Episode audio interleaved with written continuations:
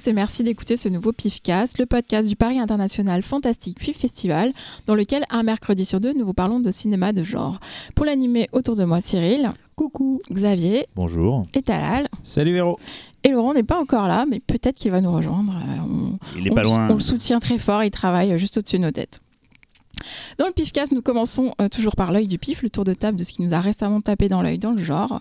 Puis nous passerons au dossier. Aujourd'hui, nous allons parler de cinéma fantastique espagnol.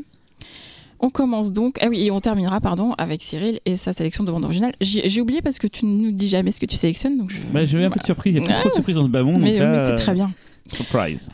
Euh, on commence donc euh, l'œil du pif. Tu veux nous mettre de la musique espagnole traditionnelle, c'est ça? Ouais. Oui, du flamenco. Du flamenco. Olé. Euh, bah tiens, Talal, ton œil du pif. D'accord. Alors, c'est con que Laurent n'est pas là encore parce que je, crois que le sujet va l'intéresser. J'ai vu une série euh, qui est vraiment. Parle de jeu de plateau. qui parle de jeu de plateau. Euh, non, j'ai vu une série qui s'appelle The Servant, ou plutôt, pardon, Servant, pas The Servant, je, fais toujours l'erreur, de Tony Baglesclop. Ok, on va l'appeler comme ça pour ce soir, ça vous va Tony, Salut Tony. Désolé, Tony. Ah bah, Tony. Bon, en fait, on va surtout retenir un nom, c'est la, la, série euh, produite par M. Night Shyamalan. En fait, bon, il est producteur exécutif, mais bon, vu que euh, c'est un peu la tête d'affiche de cette série, bah, du coup, euh, Apple, bien sûr, s'en est servi comme vitrine pour lancer sa, nouvelle, son nouveau programme de SVOD qui s'appelle Apple TV. Et euh, donc j'ai découvert un peu par hasard que j'étais aussi euh, abonné à Apple TV. Décidément, c'est un peu comme Amazon Prime. Tu découvres un peu par hasard que tu es abonné. C'est pas Apple Plus? Euh, C'est Apple TV. Ah ouais, t'as raison, je pensais que c'était Apple Plus. Et donc, juste pour résumer un peu ce que c'est Apple TV, c'est une sorte d'interface un peu à la Molotov TV, en fait, où vous avez, si vous avez une box Apple TV, vous pouvez avoir Canal Netflix, Amazon et aussi Apple TV. Voilà, juste pour Fermez la parenthèse. Et donc c'est donc c'est une série qui a commencé donc en novembre dernier. Euh, c'est 30 fois 10 épisodes. Donc euh, c'est des épisodes de 30 minutes, c'est aussi un format assez particulier. Euh, et, et, donc il s'entoure plutôt bien. En plus de Shyamalan, en tout cas en côté casting, il y a Lauren Ambrose. que vous connaissez parce que c'était l'adolescente de Six Feet Under qui a bien grandi depuis. Toby Kebbell, qui est un super acteur, peut-être un des acteurs les plus sous-employé aujourd'hui à Hollywood. Euh, vous le connaissez parce que son plus grand rôle c'est Cheval de guerre, mais il a fait plein plein de merde comme le remake de Ben tout ça.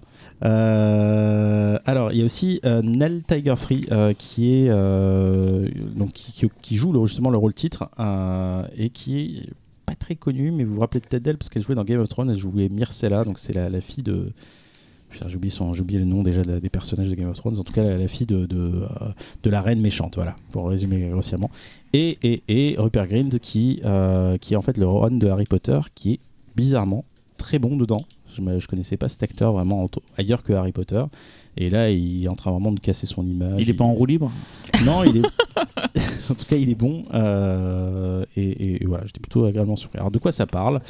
Euh, C'est Dorothy et Sean. Donc, elle, est les journalistes télé. Lui, il est grand chef cuisinier. Donc, et il bosse principalement de chez lui qui recrutent Liane, donc euh, une nouvelle nounou, taciturne et étrange, pour garder leur fils Jericho. Mais très vite, on s'aperçoit que Jericho est mort depuis quelques semaines et que Liane, en fait, est là pour garder un poupon en plastique.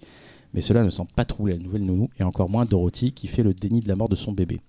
Donc on comprend très vite que Sean et, son, euh, et, le frère de Dorothy, donc qui est incarné par Rupert Grind, ont mis en place un subterfuge pour éviter que Dorothy ne sombre complètement dans la folie. Seulement voilà, après quelques heures passées avec Liane, donc la nouvelle nounou, le poupon disparaît, remplacé par un vrai bébé. Hmm. C'est pas mal ton. c'est l'intrigue, je suis intrigué. Tu es intrigué. Euh, alors, il y a une ribambelle de bon réal. Euh, euh, il y a Ron Dole, John, pardon, John Dole, donc du réal, vous avez connu dans Red Rock West, qui s'est fait une nouvelle vie en télévision. Nimor Dental, euh, donc qui a pas fait que du bon parce qu'on retient surtout euh. aujourd'hui. Ouais, mais malheureusement il a fait Predators aussi. Ah c'est vrai. Et, euh, et, surtout Shyamalan lui-même qui fait l'épisode pilote qui pose un peu la DA et le rythme de la série et, et, et l'épisode 9 qui juste taré. Il y a un personnage principal dont j'ai pas encore parlé, c'est la maison, parce que toute la série se passe en huis clos et c'est plutôt cool parce que ça crée vraiment des scènes super angoissantes assez silencieuse où euh, en fait on est parce que la série est très réaliste en fait Et euh, on a ce, truc où l'étrange arrive de façon très très progressive euh, dans, dans- dans- cet, dans cet univers et, et parfois ça en devient très dérangeant. Ça fait un peu penser toute proportion gardée un peu au cinéma de Polanski. Et, bizarrement, alors on, avait, on a ce concept qui, là je vous l'ai pitché, hein, vous dites mais comment ça va tenir sur des 10 épisodes? Et en fait non, ça marche très bien parce que le scénario est constamment imprévisible. Euh, à chaque fois, il y a des nouveaux rebondissements qui sont pas grossiers, qui, qui, qui nous alimentent, euh, qui nous, qui nous tiennent en haleine. Et surtout, bah, il y a ce truc-là que je peux reprocher à cette série, c'est ce côté un peu lostien, on va dire ça avec des gros guillemets, c'est qu'il va te mettre en place plein de, euh, de- de- de- de- d'interprétations ou de choses, De en fait, de pistes, mystères, ouais. de pistes et de mystères.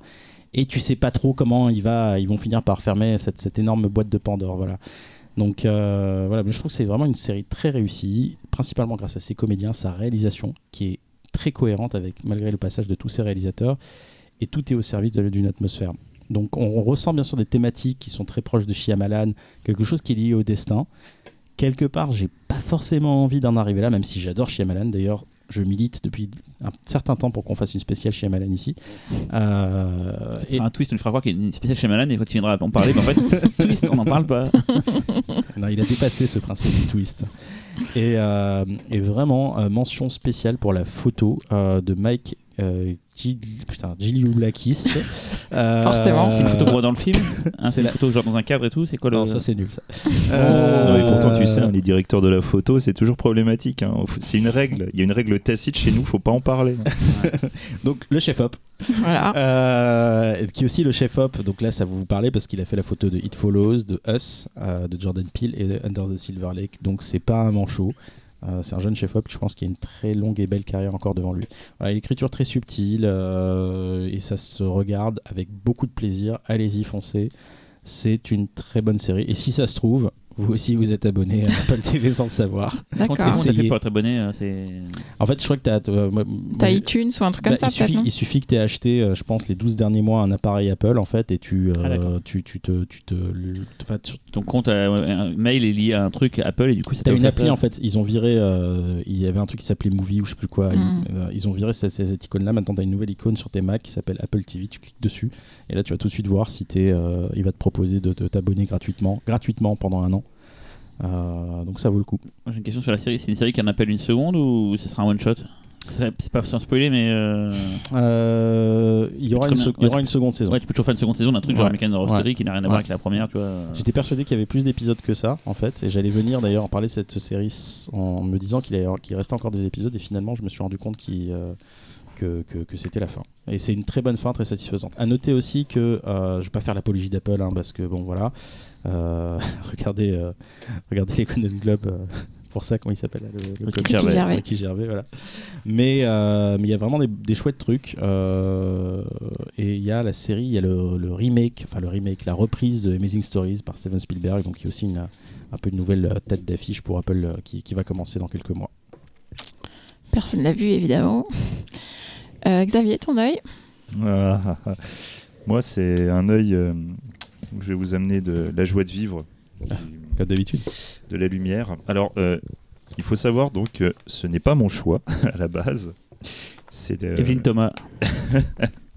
non, non, c'est une demande sur Facebook qui m'a été faite par euh, Seb PN. Tu marches comme ça, toi, maintenant Bah écoute, on m'a demandé. Putain, je, euh, prends- je vais faire des faux Il profils fait des Facebook. dédicaces aussi. Je Ouais. C'est un mercenaire, mais- tu balances des noms de films et te les fait quoi. Non, mais après, tout dépend, tout dépend de ce qu'on me demande aussi. hein. Je vais te faire des Inception, tu vas voir. Donc euh, voilà, donc on m'a demandé de parler du film Pig qui date de 1998. Un film réalisé par Rose Williams, le leader des Christian et Nico B, qui est un gros réalisateur euh, de films underground. Euh, je tiens à préciser tout de suite que le film dont je vais vous parler n'est pas pour tout le monde. C'est un film extrêmement graphique, extrêmement violent, extrêmement sombre Il et porte bien son nom, donc. oui, et que je déconseillerais donc au moins de 18 ans. Voilà. Moi, je vous ai prévenu, faites, euh, vous faites ce que vous voulez après, hein, je m'en Bah, fiche, tu vas nous expliquer pourquoi, de toute façon. bien Oui. sûr. Voilà. Euh, c'est un film qui est... euh, Enfin, je comprends aussi pourquoi on m'a on m'a demandé d'en parler. C'est un... La réputation de Xavier, quoi. c'est un- dégueulasse, toi, C'est- regarde ça. oui, bah écoute, hein, j'ai eu droit. euh, je suis sûr qu'il connaît. Je- Oui, je, je connais ça. Oui, je l'avais déjà vu. Et j'avais déjà prévu d'en parler un jour dans le pif, mais, Maintenant, c'est facile, t'as si tout tôt. vu, donc euh, mais non. Mais pour non. tomber dessus. Bon, attends, Mais non, 99% de la, de la production audiovisuelle mondiale. quoi. j'aimerais bien, mais malheureusement, c'est tellement pas le cas. Bref, euh, donc, c'est un court métrage de 23 minutes qu'on pourrait euh, qualifier de film minimaliste où on va suivre euh, le parcours d'un tueur en série et euh, ce qu'il va faire dans une maison abandonnée un peu plus loin. En fait, en gros, globalement, on va suivre un, homme affublé d'une tête de cochon qui va préparer une mallette avec euh, plusieurs outils, euh, des instruments chirurgicaux, des seringues, etc. Et une Bible noire, qui est un des très gros points forts de ce, court métrage, je trouve, mais j'en reparlerai plus tard. Et en fait, cet homme, en traversant la vallée de la mort, va rencontrer un autre homme errant, qui est justement joué par euh, Rose Williams, qui est donc un, homme euh, dont le visage est recouvert de, de bandes. L'homme à la tête de cochon va emmener l'autre dans une maison isolée et va lui faire subir euh, des tortures, des, des humiliations sexuelles. Et en fait, on va vraiment voir cette sorte de relation intime et bizarroïde entre les deux, puisqu'on a un tueur en série d'un côté et de l'autre côté, on a une, vi- une- une victime qu'on pourrait qualifier de consentante. De prime abord, je pense que pour les personnes qui vont être attirées par ce type d'œuvre un peu choc, puisqu'il y en a, hein, c'est pas vraiment en fait ce que vous attendez. On est vraiment dans quelque chose d'extrêmement mental, donc ça nécessite un véritable décryptage. C'est pas juste un amas de scènes violentes euh, les unes après les autres. Il y a un message derrière. On est vraiment dans, dans- dans du cinéma transgressif. Et à ce moment-là, si vous connaissez un petit peu l'œuvre de Richard Kern, il y a un peu de ça dedans. Euh, D'ailleurs, euh, il y avait eu un coffret euh, chez le chat qui fume. Ouais, avec tous ces courts-métrages avec Nick Z Ouais. et tout. euh, Ouais, ouais, avec euh, des courts-métrages de Guy Lunch aussi, je crois. euh. ça s'appelait, bordel Mais ça n'a pas été adapté en long, parce que ça me dit quelque chose, euh, tête de cochon, pig. euh, Non, non, non, non, non, ça c'est. Non, Non, non, Pig. Non, non. Ah, Peppa- c'est ça. C'est Peppa Pig, ouais, c'est ça. Euh, C'est pas un long métrage Ah, si, si. Pas les parents qui parlent à des darons. hein. Ouais, si, si. Chez Voilà. moi, les- l'épisode vu. est pas- a duré deux heures. alors en fait, donc du coup, le, le- le film, euh, c'est un, c'est un véritable voyage dans la noirceur euh, de l'âme humaine. C'est un film difficile d'accès, au-delà de sa violence. Euh, c'est un film qui est vraiment euh, bardé de symboles dans tous les sens, qui sont à la fois des symboles personnels de Rose Williams, des symboles qu'il avait euh, déjà utilisés dans d'autres œuvres, comme chez Christian Dess. On peut voir par exemple énormément le chiffre 1334 qui apparaît. Il y a vraiment plusieurs niveaux ok, C'est à quel d'interprétation. moment que tu nous donnes envie de voir ce film? Justement, j'arrive, j'y arrive, j'y arrive, j'y arrive. Et en fait, justement, c'est la, grande complexité de ce, court métrage, c'est qu'en fait, comme il y a plusieurs niveaux de, symbolique allant vraiment du très personnel euh, lié au créateur jusqu'à des trucs plus larges qui, eux, sont accessibles, euh, plus vous aurez une connaissance de, Rose Williams, plus vous arriverez à comprendre ce dont parle Pig. Et en fait, cette, euh, ce court métrage sadomasochiste, c'est parce qu'il faut quand même préciser quelques scènes. On a des tétons percés à l'aiguille puis cousus. On a une sonde enfoncée dans le pénis. On a un Mmh. tatouage euh, du mot pig euh, sur le torse à la lame de rasoir. Et ces scènes ne sont pas simulées. Ce sont des véritables scènes. Et la victime étant jouée par Williams, il, a, il subit vraiment et volontairement Tous ces sévices. voilà, toutes ces pratiques. Ok, j'ai toujours pas envie de le voir. hein. Là où le, court métrage est intéressant, c'est qu'en fait, un, faut vraiment le prendre sous l'angle psychanalytique, où en fait, l'homme à la tête de cochon, c'est vraiment, c'est la bête, c'est le bourreau, tout ce que ça peut représenter. L'homme sans visage, celui qui a des bandes, c'est la victime.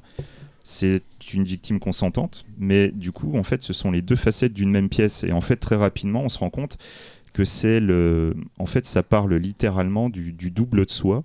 Les, ça parle de, de- des différentes facettes qui, qui forment un être humain. Et il faut savoir que Rose Williams, en fait, s'est euh, s'est suicidée peu de temps après la réalisation du film et avant que le film sorte. Et on peut même dire que Parce c'est qu'il a vu son film. c'est un non, c'est un c'est un instantané aussi d'un esprit suicidaire Mm. quelque temps avant qu'il euh, qu'il passe à l'acte. C'est un point tel que par exemple pour le chiffre 1334. C'est un chiffre qu'on retrouve très souvent dans les chansons de Christian Death, dont une chanson euh, qui, euh, qui a dans. Une des, paroles, c'est euh, Au moment où tu entendras ce message, je serai parti. Voilà. Et c'est vraiment le chiffre 1334 apparaît énormément souvent dans ce, dans ce cours. C'est quelque part aussi des notions de le bien, le mal. Tout, tout est dualité en fait dans ce, dans ce court métrage. Et ce qui est vraiment fascinant, c'est qu'il y a aussi des scènes qui sont étrangement poétiques. C'est une scène où vraiment la, victime et son bourreau vont s'unir littéralement. Euh, vous verrez euh, comment, et on arrive vraiment à toucher à des moments euh, totalement surréalistes. Le film, c'est vraiment c'est une expérience extrêmement particulière parce qu'en plus de ce côté très graphique, il y a aussi toute une ambiance musicale très expérimentale qui est pour beaucoup dans, je pense, dans l'impact que l'œuvre peut avoir. Un autre élément que moi je trouve assez fascinant, en fait, c'est un objet qu'il y a dans le, dans le court métrage, qui est en fait cette sorte de bible particulière. En fait, le tueur regarde cette bible et en fait, c'est via cette bible qu'il va faire, qui va appliquer des sévices à sa victime. En fait, cette bible en fait a vraiment été écrite par Williams.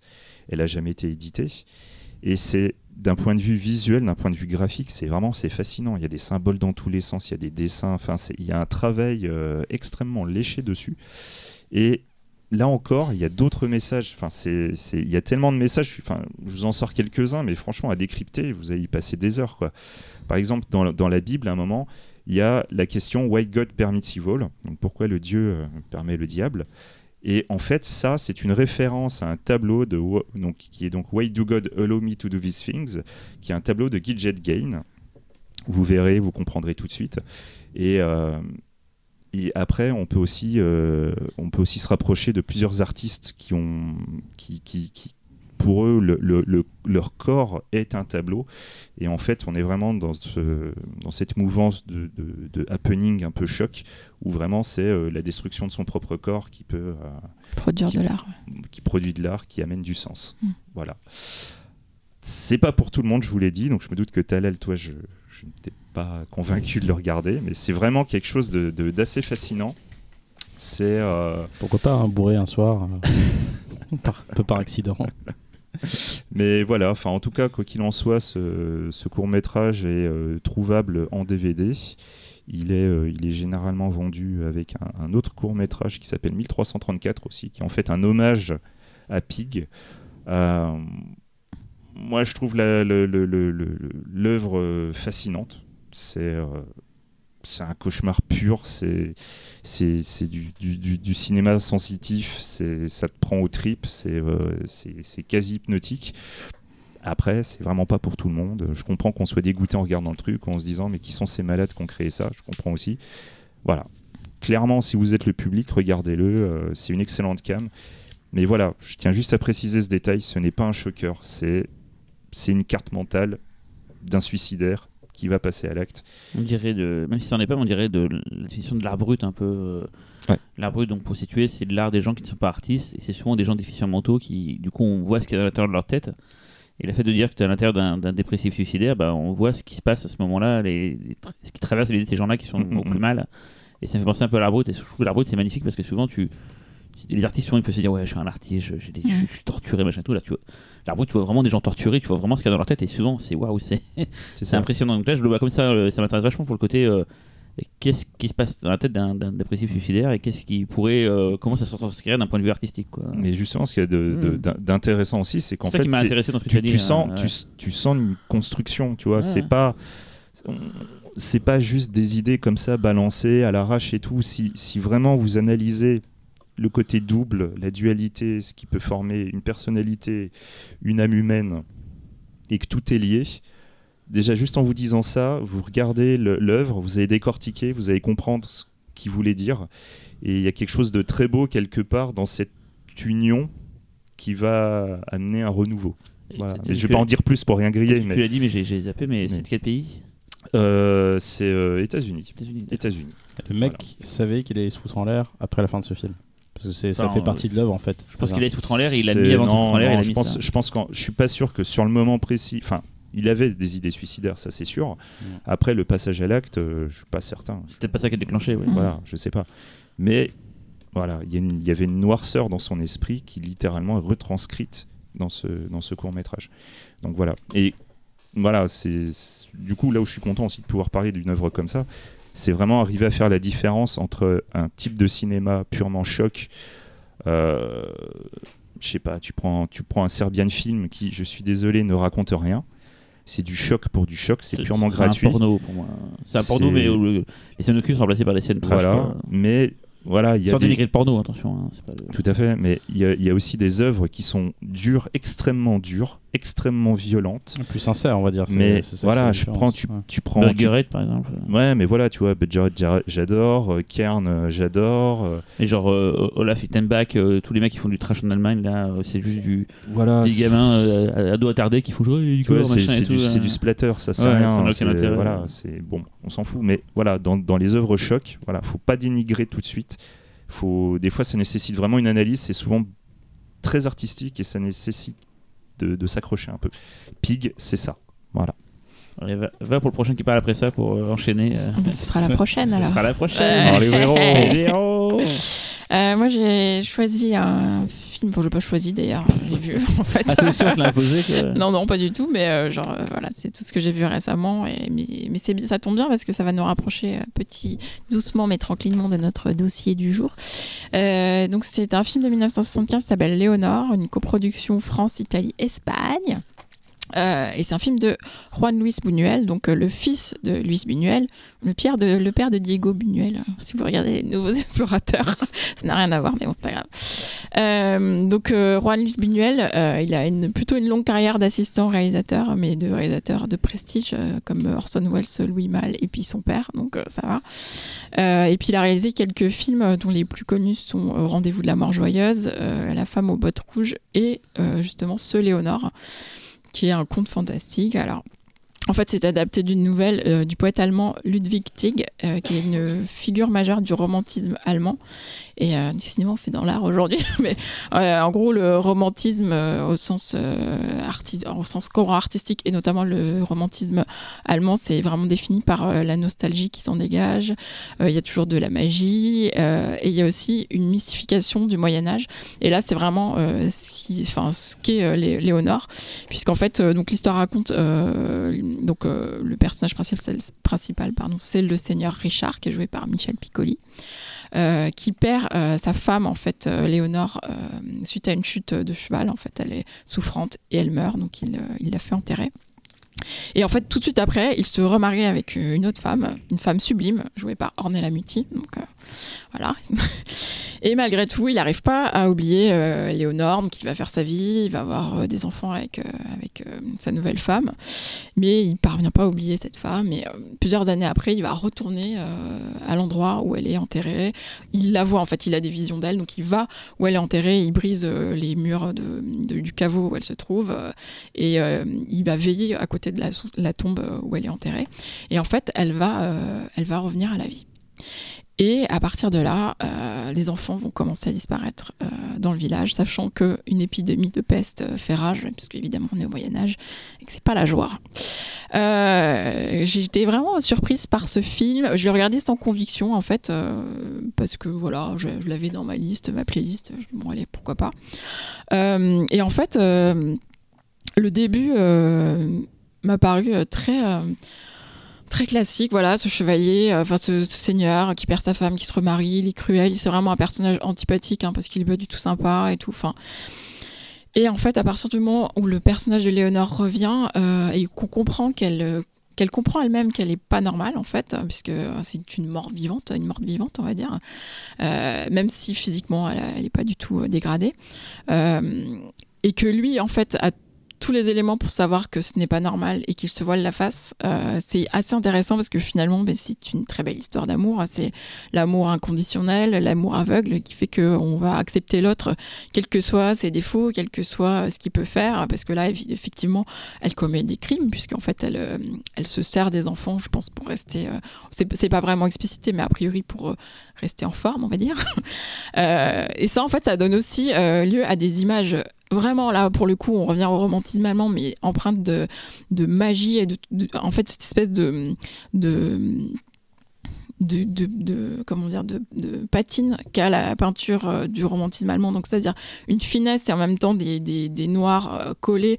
Euh, justement en fait Léonore par exemple se promène avec une grande cape noire. Et il y a vraiment une scène pour le coup mais on dirait un tableau où elle court après un enfant et en fait elle le elle arrive à son niveau et l'entoure de sa cape. Et on n'en sait pas plus en fait sur la disparition de cet enfant mais alors l'image elle est euh, à tomber par terre et euh, c'est vraiment des, comme ça il y a des espèces de des petites fulgurances en fait dans le film euh, qui sont magnifiques. Donc vraiment superbe ambiance belles images musique d'Ennio Morricone puisque à cette époque là j'ai l'impression qu'il faisait la musique de tous les films de toute façon voilà. Après le film quand même souffre de problèmes de rythme justement du fait que le début est un peu fastidieux avant qu'on rentre vraiment dans le fa- fantastique et qu'on sache en fait où ça, on- veut en venir. On a l'impression de passer les dix premières années euh, où il se demande où est sa femme comme ça avec lui. Euh, donc voilà. Mais quand même je recommanderais le film. Je sais pas si vous l'avez vu. Oui. Oui, oui, moi je l'ai vu. Euh, ne vous. Ne vous faites pas une idée en fonction de l'affiche. voilà, déjà de base. Je sais pas si tu l'as vu l'affiche avec Piccoli et son épée. et ouais il y a ouais alors il y a une épée une seconde En Ouais, fait, alors, ouais, voilà. non, mais c'est ça aussi, c'est que la toute première scène commence par une attaque de brigands où Mm, Piccoli mm, mm. euh, se bat euh, contre un nain d'ailleurs euh, à l'épée euh, et sort. D'ailleurs, c'est non mais là, c'est là où vraiment je- le film est déstabilisant parce que dans la première scène, donc il y a ce, cette, ce combat en fait entre des chevaliers et Piccoli sort une mini arbalète quand même qui ressemble donc à un pistolet et donc il tire avec sa mini, mini arbalète de main et là tu dis mais c'est genre c'est une parodie ou quoi? Donc c'est assez euh, surprenant et après par contre le film euh, prend vraiment de l'ampleur. Mais c'est vrai que le début euh, entre, en termes de rythme et en termes de qu'est-ce qui va être vraiment et effectivement l'affiche aussi avec cette épée et tout c'est pas du tout un film de chevalier quoi. C'est ça. Moi, quand je l'avais, moi, quand j'avais découvert ce film, j'avais vu l'affiche. croyais et voir. Excalibur, quoi. Non, mais ouais, un peu quoi. Excalibur avec Piccoli. Tu sais, je, je suis pas sûr d'avoir envie de voir ça. J'aime beaucoup Piccoli, hein, je précise, mais bon, voilà. t'aimes picoler aussi non Ouais, aussi. mais, euh, mais ouais, c'est vrai que le début, ça te donne pas envie, donc tu t'accroches un peu et tout. Mais bon, comme beaucoup de, de- de films français de cette époque, hein, des fois qui se dévoilaient pas tout de suite. Et en fait, au bout d'un moment, euh, ça devient grave cool, quoi. En fait, Ouais, euh, c'est très beau. Non, moi j'aime bien, j'aime bien. Après, à revoir, parce que je suis pas sûr que ça ait bien vieilli. ça dépend Voilà, ouais, bon, ouais, Voilà. je m'en doute un peu. Mais euh, ouais, ouais, ouais, ouais, moi j'ai des, des bonnes images en tête de, de ce film. euh, quelque chose quand même euh, d'assez léché et tout. Mais je dois être très très honnête, euh, avant euh, le passage du tombeau, j'ai assez peu de souvenirs. En fait. non mais c'est ça C'est Et vraiment à partir et, du et tombeau. ça n'arrive qu'à où, la qu'au milieu du film donc c'est un peu long ouais. C'est ça. Et c'est visible où, Véronique?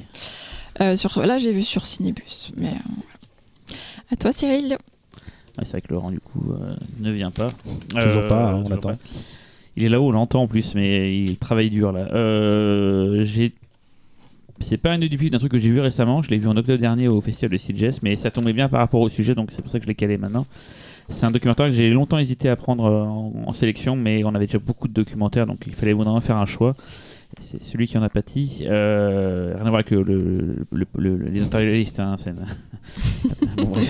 Euh, ça- alors je vais le dire en espagnol, mais du coup je On vais, est en le- forme hein, ce soir. je vais le dire avec euh, mon accent espagnol euh, qui Ah. n'est pas celui de Speedy Gonzalez, donc je vais vous dire la session Salvare, Salvare, session sauvage, je crois.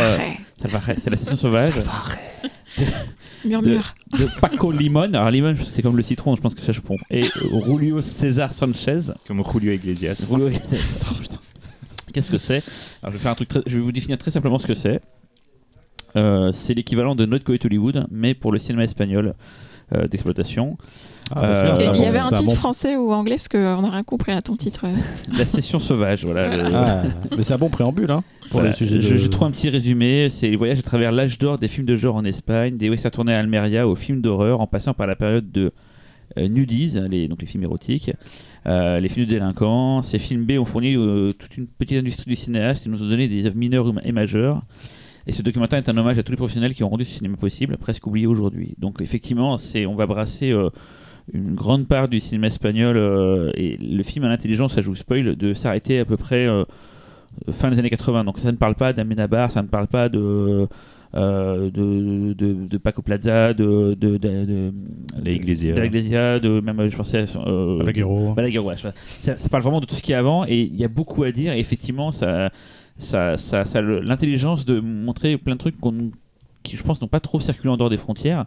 Alors, il y a des trucs évidents comme, euh, comme Jésus Franco, comme Narciso Ibanez Serrador. D'ailleurs, Serrador a, droit à un gros, gros morceau euh, dans le documentaire parce que c'est pour eux, euh, ils ont raison, euh, quelqu'un qui a été un game changer, en tout cas, je parle comme Talal maintenant, je parle.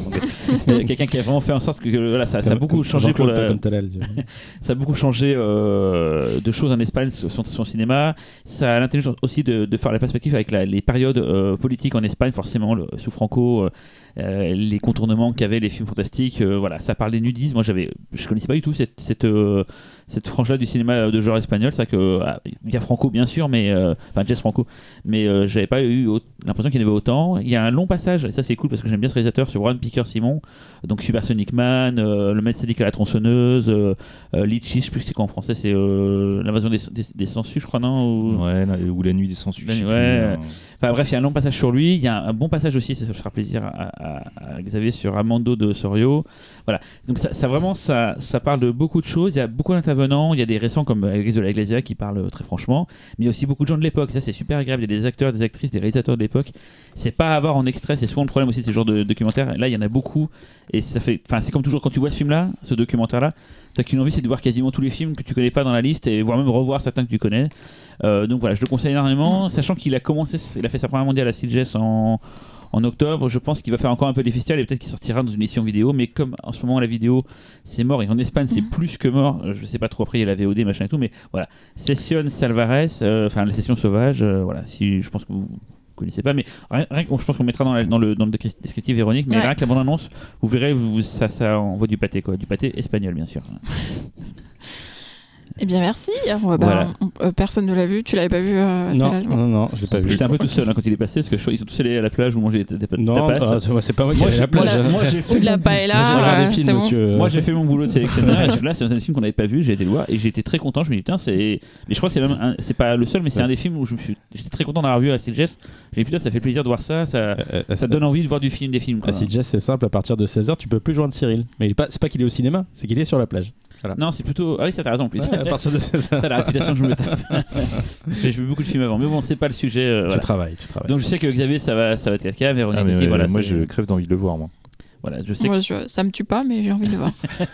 Euh, Allez, on peut passer au dossier. Aujourd'hui, ah, mais qui est là? C'est Laurent, il est de retour. Oui, il paraît. Bon, alors on peut vraiment commencer le dossier. Voilà. Et on recommence. Souvent considéré comme un des meilleurs pourvoyeurs de cinéma fantastique en Europe, l'Espagne est à l'honneur de ce pifcast. Avant de partager avec vous nos pépites ibériques, nous invoquons le professeur Xavier pour nous parler de l'histoire du fantastique espagnol. Et oui, et, et sujet ô combien difficile. Euh, la gageure était quand même de vous sortir une intro en essayant de parler de tout en un minimum de temps. Donc, euh, vous m'excuserez certaines facilités ou voilà, il y a des choses dont je ne parlerai pas. C'est volontaire, tant pis. C'est ce qu'on fait, c'est ce qu'on fait ceux qui ont réécrit l'histoire. hein. Tu serais pas en train de refaire, Talal a un de- modifier les élections municipales, toi on essaye, on essaye. Bref, donc euh, une des particularités en fait du cinéma fantastique espagnol, c'est qu'on pense souvent qu'il a commencé dans les années 60. Mais en fait, pas du tout. Le cinéma fantastique espagnol a toujours été présent.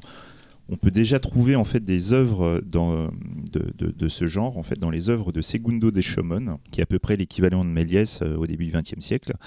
Et en fait, c'est un, un courant euh, très ténu euh, qui a traversé les différentes périodes avec plus ou moins de succès.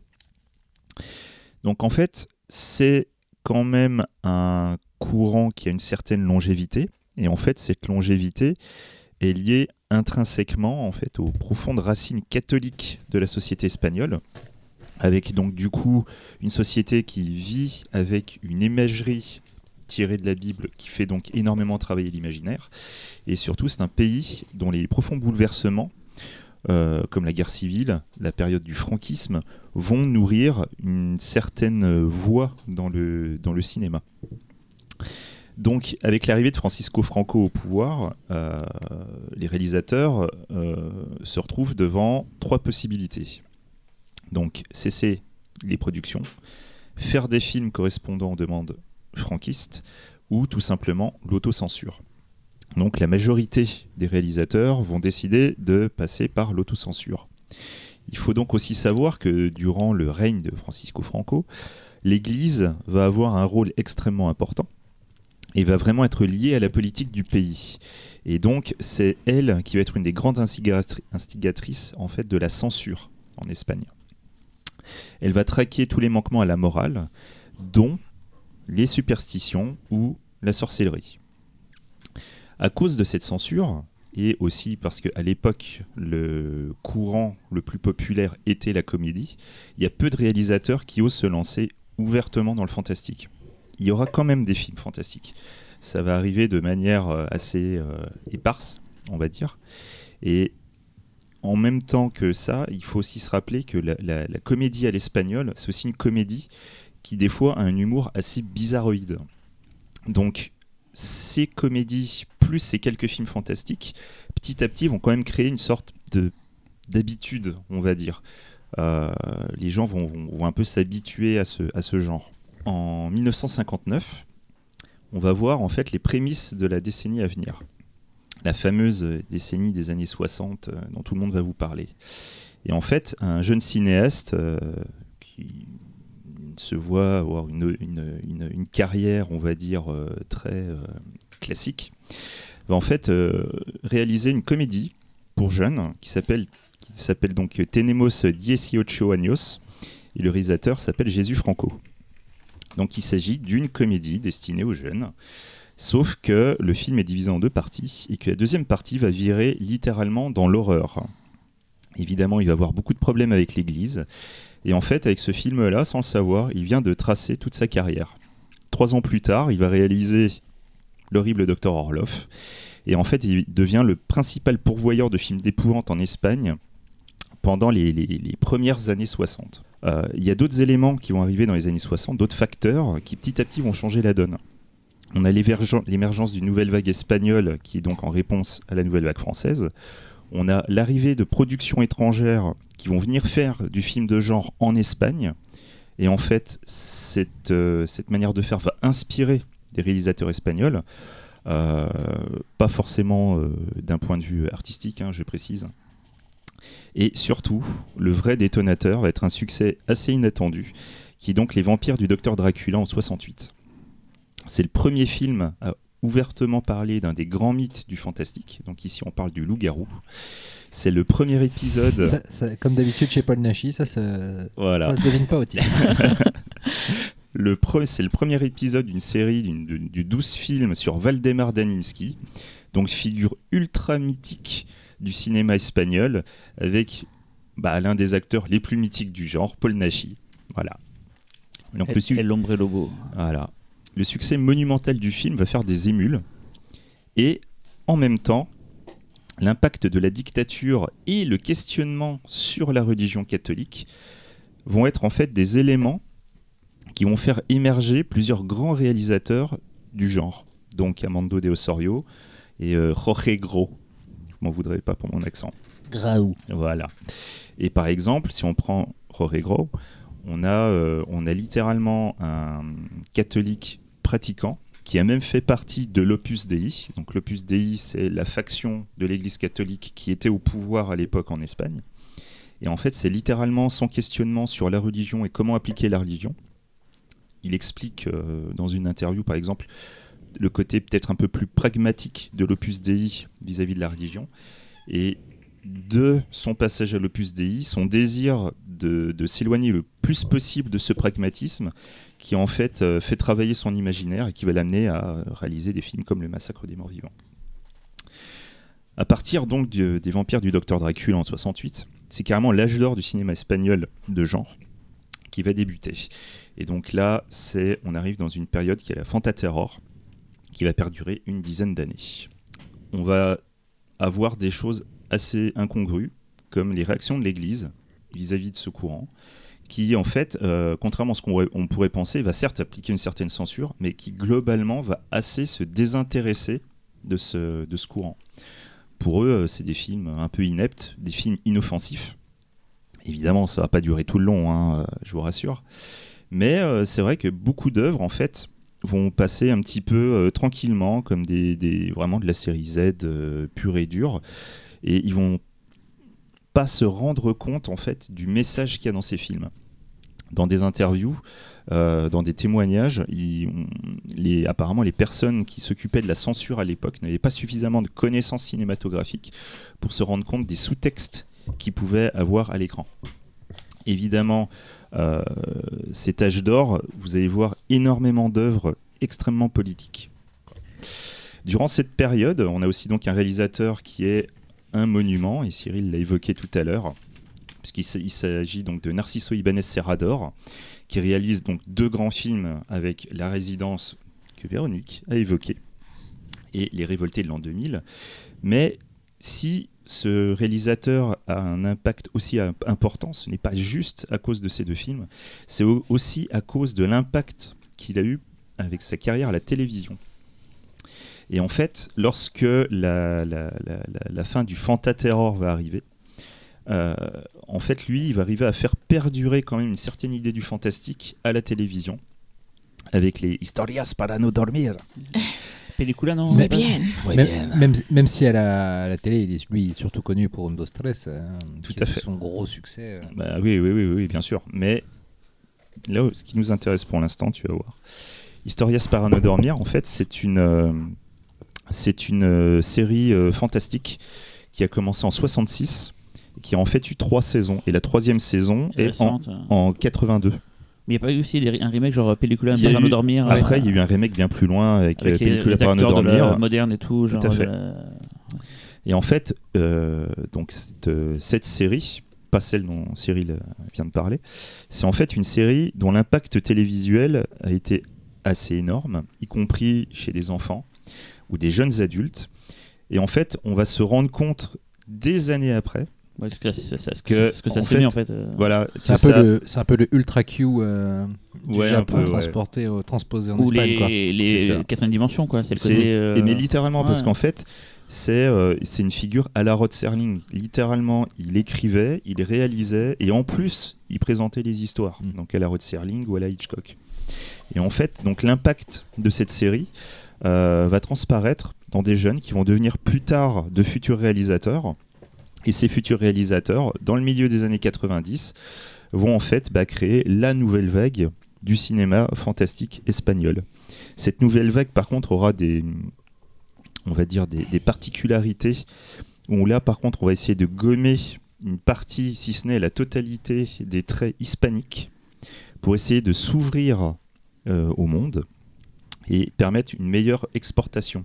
Le seul, je trouve, qui a réussi à garder vraiment son âme espagnole, ça reste quand même euh, euh, De la Iglesia. Ah, euh, totalement. qui a fait un, un film magnifique euh, sur le, sur le franquisme sur de façon totalement détournée, Mm, qui est Balada, tr- trom- Balada et Trompetta, qui est Ouais. juste. euh, Parce que c'est une odyssée que tu suis euh, plusieurs années. euh, Oui, puis surtout, euh, périodes, même, euh. même en termes d'allégorie, le film oppose les, les- les deux, le héros et son antagoniste, sont, chacun représente une facette de l'Espagne, l'Espagne franquiste et l'Espagne non franquiste qui essayent de cohabiter et qui s'arrache l'Espagne, qui est personnifiée par le, le personnage de, je ne sais plus le nom de l'actrice. euh, sais le, nom de euh, famille c'est oui. Bang, mais Catalina Bang. Catalina Bang, Qui est la voilà. femme d'ailleurs de. Madame Voilà. de la Iglesias. Et, euh, et du coup, euh, l'autre l'autre particularité de cette nouvelle vague, c'est aussi cette euh, capacité à toujours rester assez en phase avec les demandes en fait du, du cinéma horreur euh, américain, qui du coup va vraiment booster l'exportation.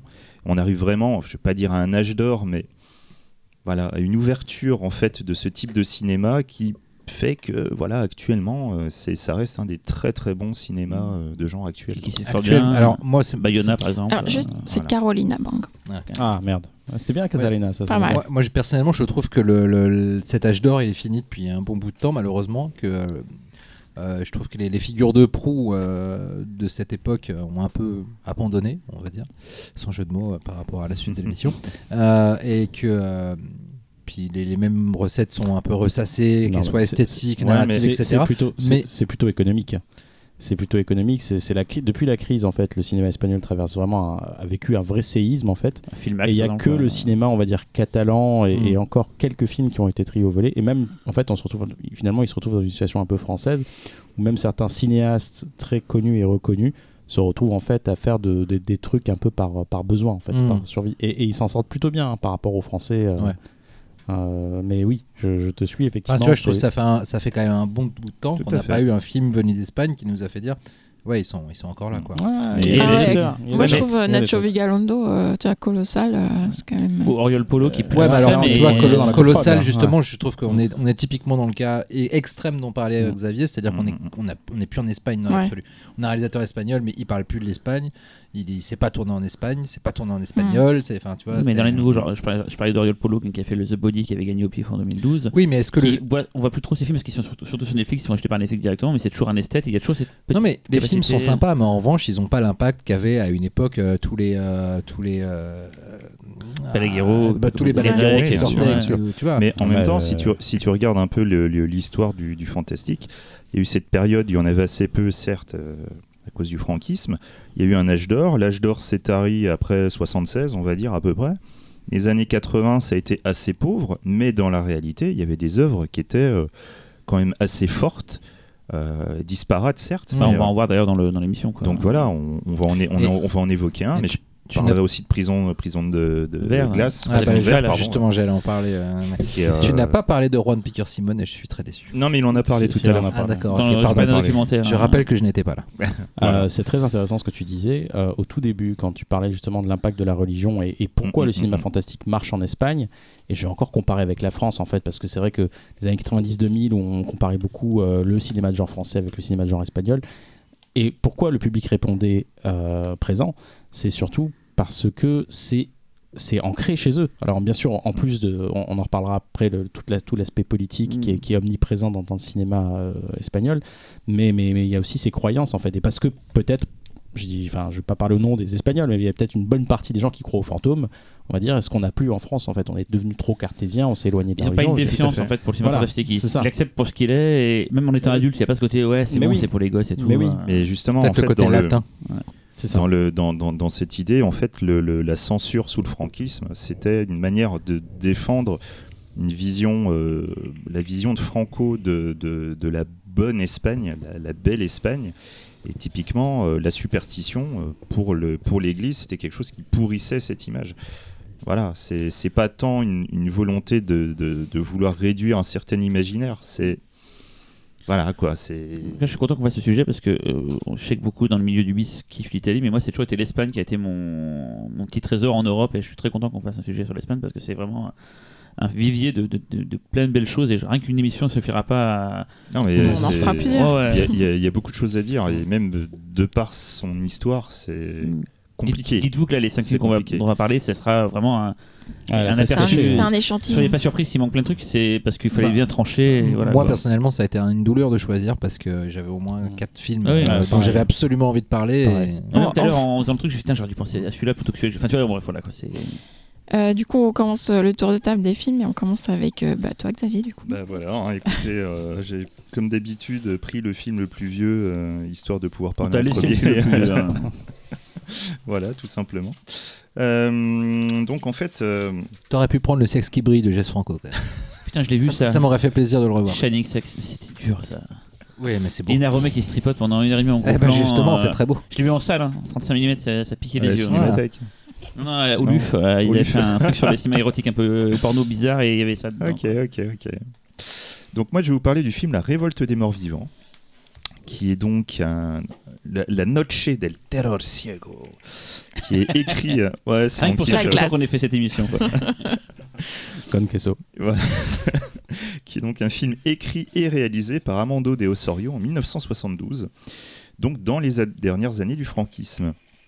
Il constitue le premier volet du cycle des Templiers. Alors, pour ceux qui ne connaîtraient pas, le cycle des Templiers est l'un des cycles euh, les plus importants du cinéma espagnol.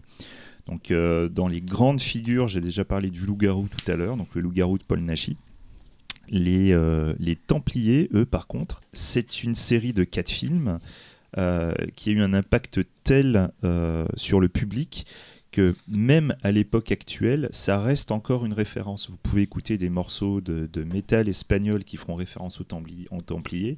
Beaucoup de films. euh, En même temps, l'imagerie s'y prête. hein. mais voilà, Oui. Euh, il y a beaucoup de films en fait qui vont faire des références à ça. Il y a même des, dans y a même des, courts métrages qui se font dessus. Ils sont même apparus dans de la bande dessinée. Les Templiers en Espagne, c'est une icône de la pop culture.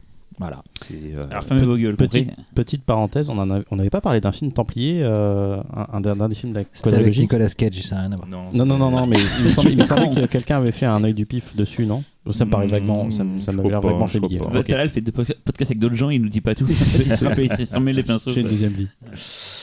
Donc du coup, en fait, nous allons donc euh, à Lisbonne, où euh, Virginia euh, retrouve par hasard Betty, son ancienne camarade de chambre à l'internat. Roger, ami de Virginia, leur propose de partir en train passer le week-end à la campagne. Tu feras les voix après. La séduction naissante entre ces deux amis rend Virginia jalouse. Oh Et le souvenir d'une expérience lesbienne avec Betty la met encore plus mal à l'aise. J'adore ce synopsis. Et ça en dit long Mais- aussi sur le bah, film. hein, En même c'est- temps, c'est vrai que ça- le début il Le ressemble début, à- c'est ça. hein. C'est ça, C'est c'est ça, c'est ça. Sauf que très rapidement, euh, bah, en fait, Virginia va sauter du train et va se retrouver dans un village fantôme où elle va passer la nuit. Ah. Je regrette de ne pas avoir tout bruité. J'aurais fait, tchouk, tchouk, tchouk. J'aurais fait le train, puis quand tu dis village fantôme, Elle va quand même euh, que là. hein. elle va rapidement découvrir quel sombre secret se cache dans les ruines du village. Voilà, voilà. Donc, on va bientôt faire ça hein, maintenant qu'on parle des films. Bref, en tout cas, donc il s'agit du premier volet euh, du cycle des Templiers, qui seront suivis plus tard par le retour des morts-vivants, le monde des morts-vivants et la chevauchée des morts-vivants. je me rappelle que j'ai zioté très longtemps le coffret DVD qui est super, En qui forme de super tombe. beau en Je forme l'ai, de Tomb tombe. Underground. Ouais, ouais, ouais. Ah, il est mort, il est super beau ce Ah, il coffret. déchire, il déchire carrément quoi. Enfin bon. Bref, euh, du coup, le retour des morts-vivants, euh, la révolte des morts-vivants, excusez-moi, tu vois, je pouf. La, révolte des morts-vivants, c'est un film euh, qui a plusieurs niveaux, encore une fois. Si je vous en parle, c'est qu'en fait, de prime abord, si vous connaissez pas, et encore plus à cause de son début, comme le disait Véro, c'est un film euh, bis, pur et dur. Voilà. Euh, il va y avoir de la jeune fille à moitié dénudée, on va avoir une petite séance lesbienne, on a, euh, on a une variation sur les morts vivants, euh, puisque là on est carrément euh, très peu de temps euh, après euh, la nuit des morts vivants de Romero, justement. Enfin, tous les signes sont là pour, euh, pour la petite bisserie. Alors en fait, quand vous allez regarder le film, une fois que vous aurez passé les dix premières minutes euh, qui font quand même penser à un boulard, 15, 15, 15 20 même. hein. 15-20, ok. Foulard. Euh, très rapidement, on va se rendre compte que, bah, en fait, non. On est. manque de boules. Je vais pas y arriver. Ah, J'ai lancé un truc là. Et en fait, le- le- le- le- le film, en fait, très rapidement, va, va passer dans une autre atmosphère, une autre ambiance. Donc, pour comprendre ce qui se passe, c'est que je vais vous expliquer déjà le générique de début, qui est assez particulier, où en fait, sur une, une musique euh, très euh, sobre et solennelle, on va avoir uniquement des plans de.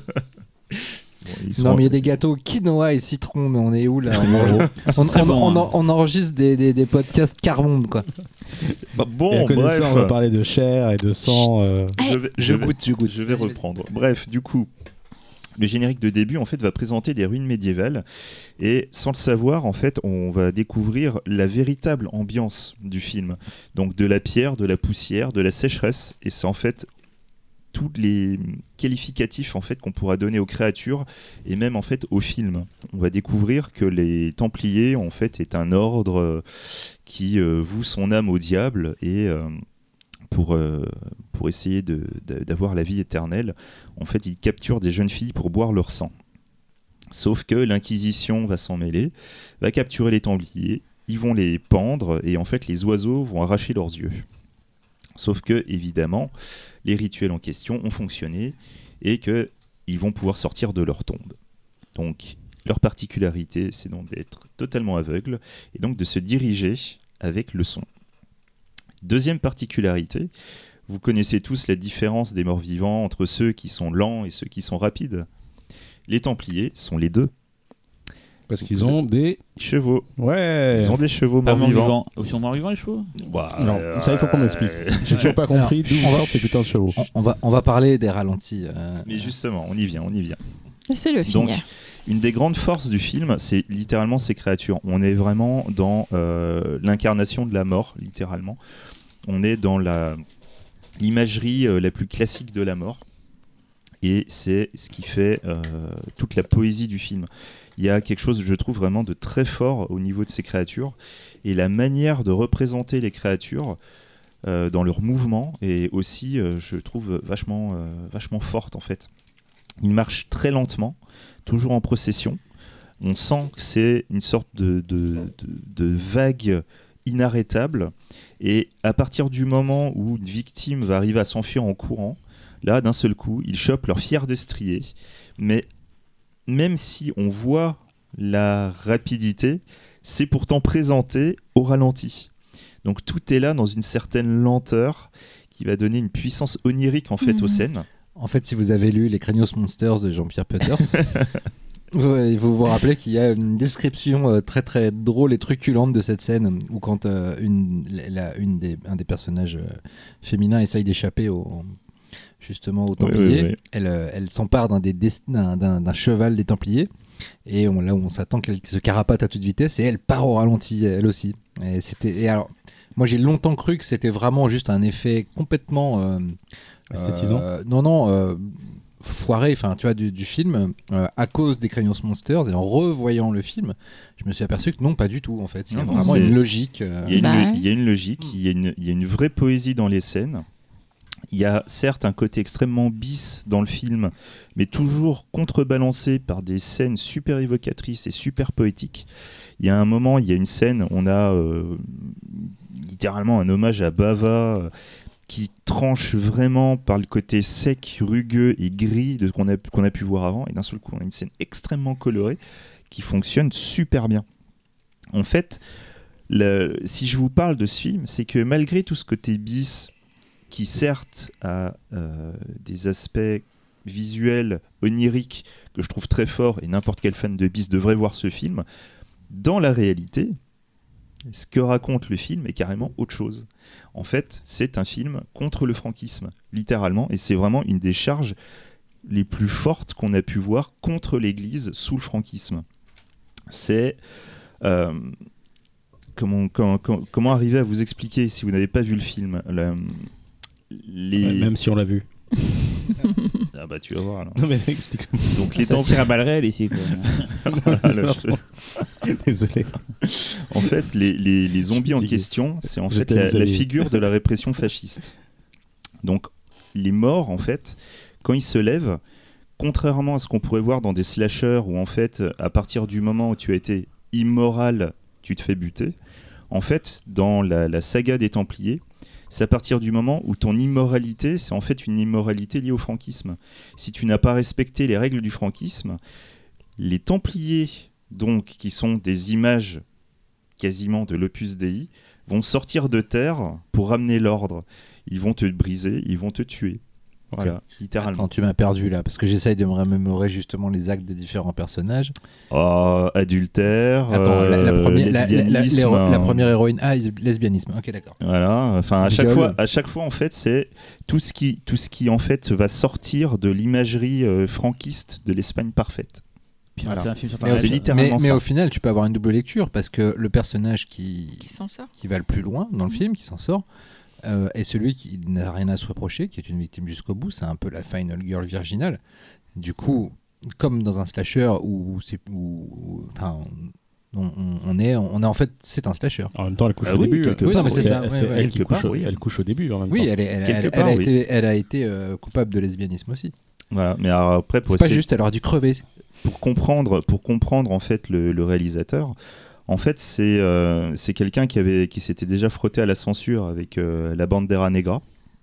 Et en fait, c'est à, cause des problèmes qu'il a eu qu'il s'est rendu compte qu'il était obligé de vraiment d'y aller de manière euh, très euh, feutrée, qu'il fallait vraiment se planquer pour parler du franquisme.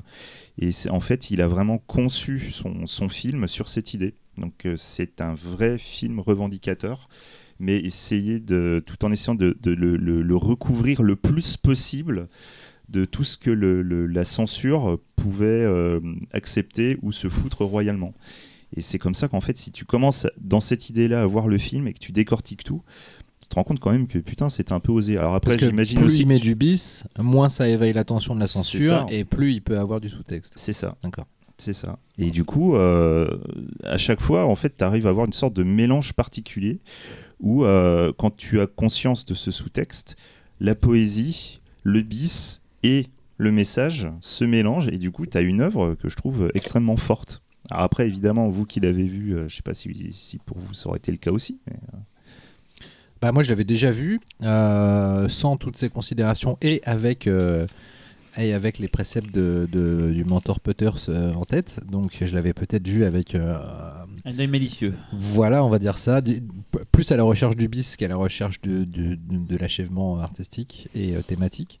Euh, et en le revoyant, euh, j'ai trouvé qu'il y avait vraiment, même en mise en scène, des trucs euh, vraiment chouettes, assez discrets, mais je pense notamment à la façon dont un des personnages meurt dans, le, le- la, la- dans la boutique de mannequins, là, hein, qui fait écho à la scène où elle se déshabille derrière les flammes. Enfin, je trouve qu'il y a en fait plein de, comme ça, de, de rappels euh, mm, qui mm, peuvent paraître anodins, mais qui montrent qu'il y a quand même beaucoup de choses qui sont assez réfléchies dans la mise en scène. Euh, donc, euh, c'est assez, euh, c'est assez, euh, c'est c'est plus riche que dans mon souvenir. Et le, Mm, truc- mm, et marrant, le truc des flammes, moi j'ai pensé à Castellari qui souvent mettait un- des, des trucs en premier plan pour un peu Ouais, masquer ouais, derrière. ouais. Et tiens, euh, Ça, ça, ça faisait très euh, grand classique de Margheriti, euh, de grand classique gothique euh, italien Mm. des, euh, des années 60 en fait je trouve on en retrouve vachement tu parlais de Bava mais je pense- j'ai pensé à beaucoup d'autres Oui, bah de toute façon, comme je disais tout à l'heure, tu as beaucoup de, de- de productions de toute façon qui Oui. venaient en Espagne, y compris des productions italiennes. Ça se nourrissait beaucoup et euh, même euh, pour la, la nouvelle vague, euh, la nouvelle vague espagnole, il y avait déjà en- un, un rapport avec euh, avec l'étranger, quoi qu'il arrive. alors après je, je en trouve plus, ça ça- assez- en, en- la période où se situe en plus le- le- la révolte des morts vivants, c'est en plus une époque où tu avais enfin l'autorisation d'aller faire du, du- du Mm. tourisme. Donc te nourrir en plus d'autres euh, d'autres pays.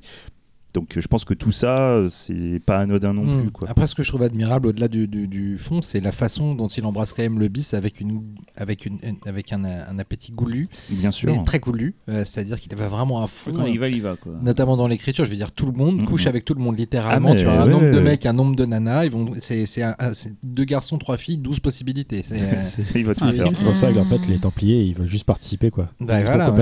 C'est pour ça qu'ils leur courent après. Et, euh, J'avais été très frappé par la scène des Templiers, le, le flashback. Je, et Mm. moi, en fait, je trouve que le défaut du film, c'est qu'on voit passer les Templiers. C'est-à-dire ah qu'on bah, voit au début, sûr. on sûr. voit à la fin. Voilà, c'est ça le Et défaut. il y a un film. flashback, mais en fait, euh, même si la, la- la- la scène de la, de la zombie, euh, de la victime slash zombie qui revient est très belle, Mm, mm, je trouve qu'elle appartient pas au film. En fait, elle appartient pas à ce qu'on attend Le film, c'est trop euh, genre les Templiers, blablabla, les Templiers, blablabla, les Templiers. Et ça m'a un peu saoulé en fait. Et j'attendais depuis longtemps de voir ce film-là. Pareil, ça j'ai comme je dis, je l'ai coffré. J'ai du coup, je suis moins motivé pour voir les trois autres, même si je pense qu'ils vont plus, Et- et plus à l'essentiel. Euh, c'est le meilleur des trois, hein, des quatre. Bah, c'était le meilleur, mais parce que les autres vont peut-être plus à l'essentiel. Non, je sais pas si les autres. sont Moi, plus, moi, euh, personnellement, celui que je préfère, c'est le 2. le deux. Et Ah, c'est ouais. c'est lequel où sur un bateau? Enfin, Il y en a un qui est vraiment dans, dans- en plus en flashback, il me semble, non? Ouais, attends, je, Je me crois. demande si J'avais souvenir d'un. 4, mais je suis plus sûr. Ah, faut- je, je les confonds un peu là C'est marrant qu'ils l'ordre. en ont jamais fait un remake parce que là il y a de quoi faire. Enfin là il y a des belles images et tout, tu vois, il y a de quoi Bah faire un ouais, remake. ouais, euh, ouais, autant ouais, les, les El Hombre Lobo, donc les films de Mhm. loup-garou de Paul Nashi, je pense que si on respecte le design de Paul Nashi à notre époque, ça le fait pas quoi. Mm. Autant ça, euh, il y a un petit Ah. très clip de métal tout à l'heure avec les. Ah, ah, c'est pour ça, voir, je, je Les bestiaux, là, Je verrais se bien un remake par Rob Zombie. Oh non, s'il te plaît. euh, Bah, écoute. il a scellé tellement de choses déjà quoi. Ah là là, comment Et vous y du allez coup, et donc c'est marrant parce que aux États-Unis c'est la, la blind dead, c'est les donc les, Ouais. ouais, ils jouent La plus sur le côté, euh, voilà, ils jouent plus sur le côté euh, aveugle que que nous finalement nous c'est quoi c'est la revanche ouais il n'y a pas le côté templier dans les titres français euh, Non, non, non, non, non, ils ont, ils ont tablé à fond, euh, mort-vivant, euh, pour, euh, pour penser à Romero, hein, tout simplement. Mais pourtant, il y, a, voilà, il y a vraiment des choses fascinantes dans ce film. Dans les moindres détails, vous pourrez voir des trucs, quoi. Comme je disais, même le mouvement des, des Templiers.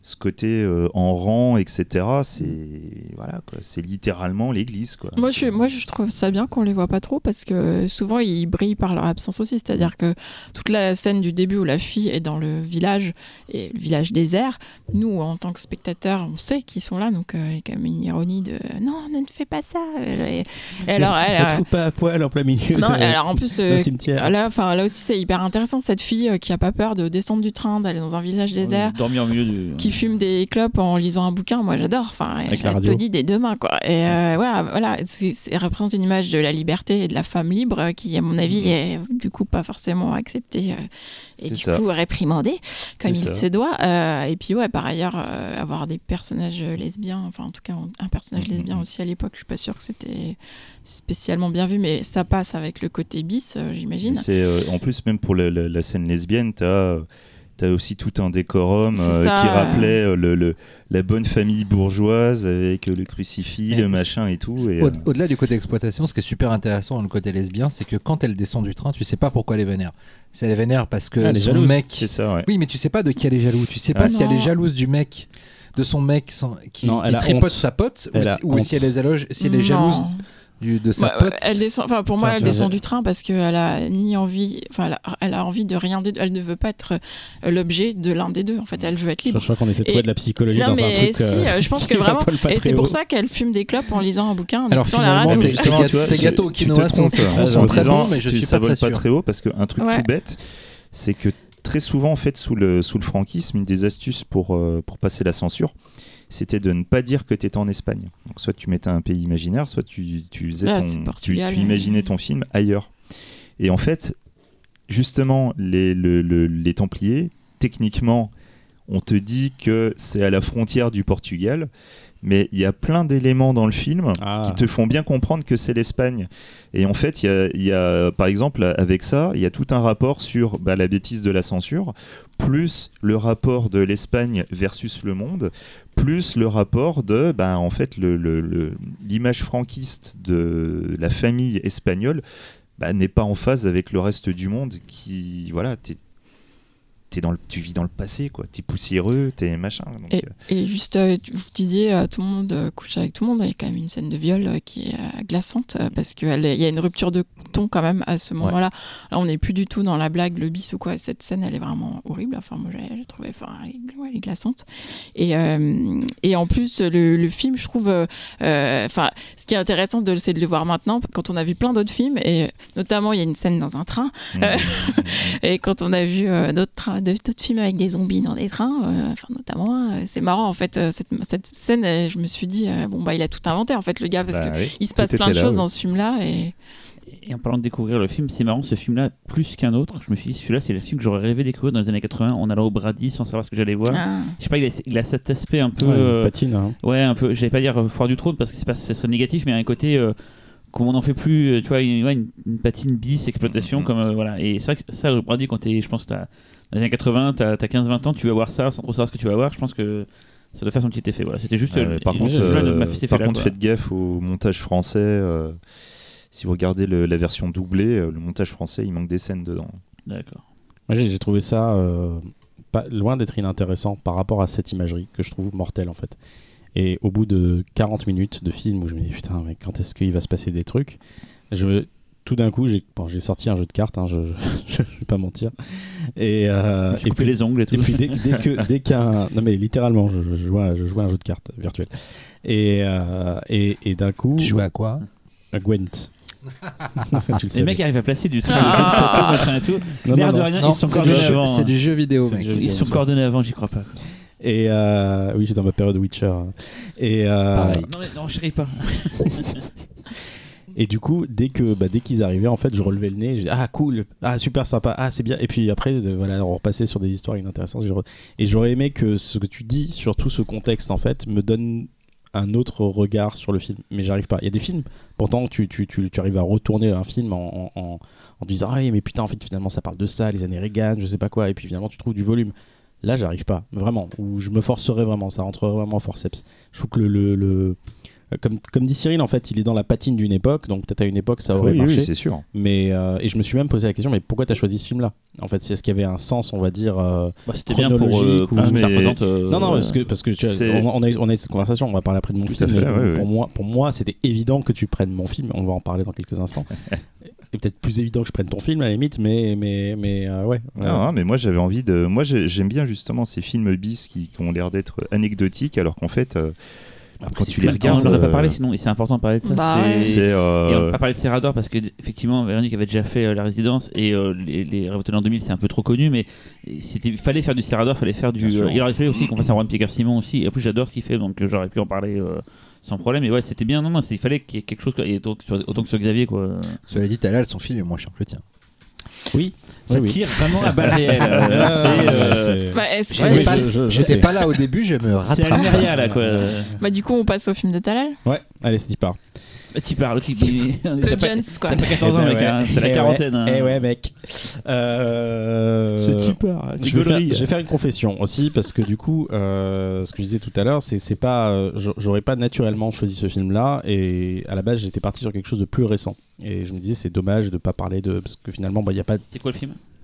Que je voulais prendre à la base, je voulais prendre Fragile de Balaguerro que j'adore et, et je me dis parce que j'étais tiraillé dans l'idée de bah, putain on pourrait pas parler de Balaguerro dans cette émission c'est pas possible ou, ou même des Iglesias ou d'autres qui sont vraiment des, des pointures en plus pour Fragile c'est pas son film américain Non, c'est un film espagnol, tourné en anglais, comme un autre film Ah, dont on je va parler aujourd'hui.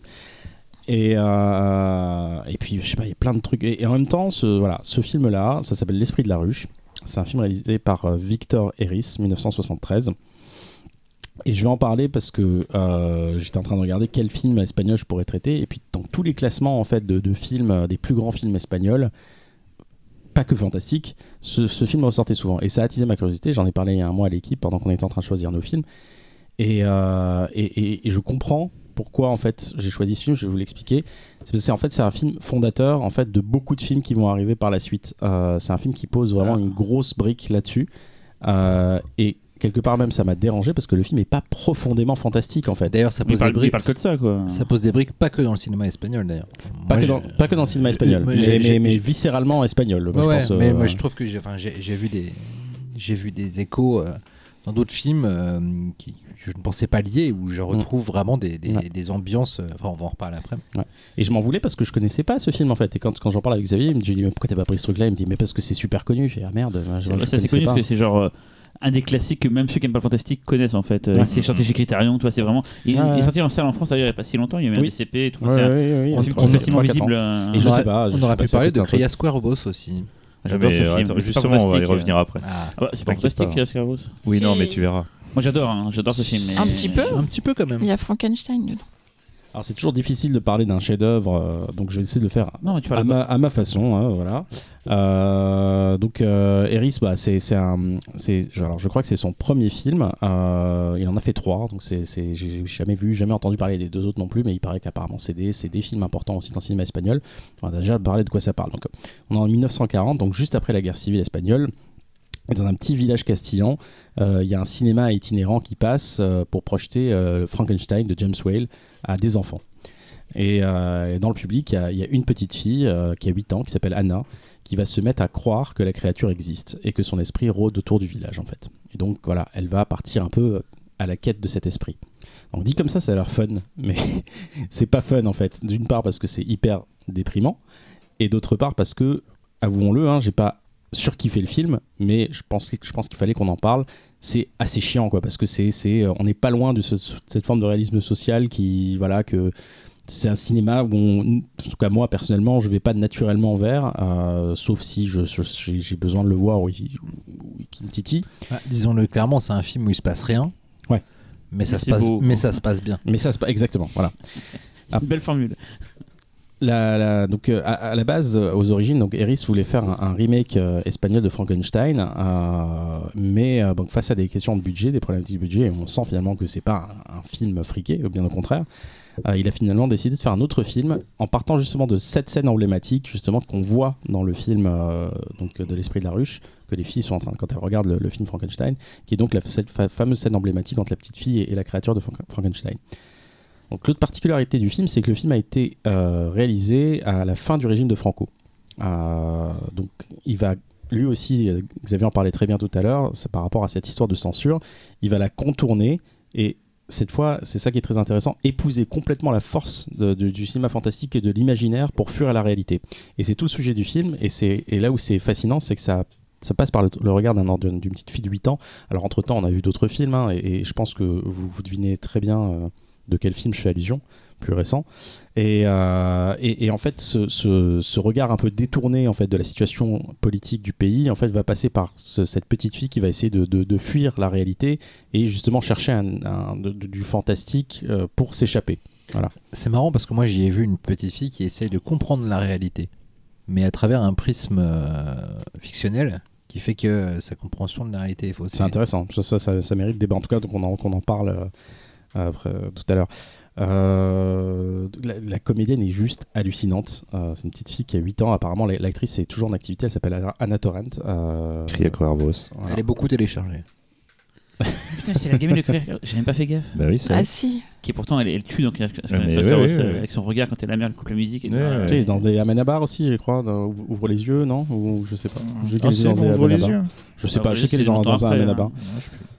Donc, euh, donc bah, forcément, bah, voilà, euh, le, le point de vue d'un enfant dans, dans cette période-là. Donc ça parle aussi. Thésis, juste. Thésis, voilà, c'est ça. Thésis. Euh, Ah putain, c'est elle Ouais, c'est l'héroïne de Tessis, hein, me C'est ça qui fait la thèse. Ouais, hein. ouais.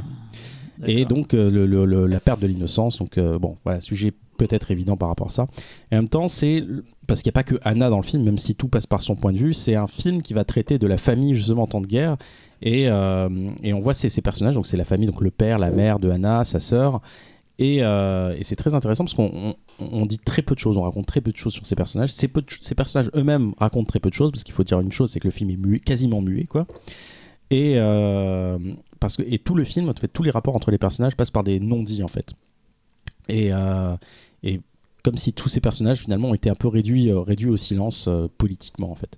On a, donc on a la mère qui est complètement paumée, dès la première image on le voit. Euh, elle est dans une sorte d'histoire d'amour avec une sorte d'amant où elle lit ses lettres. euh, on sent bien que c'est une histoire dès le départ qui, n'aboutira pas. Euh, on a ce père, cet intellectuel qui, est enfermé dans, sa- dans son obsession pour les abeilles et dans sa bibliothèque.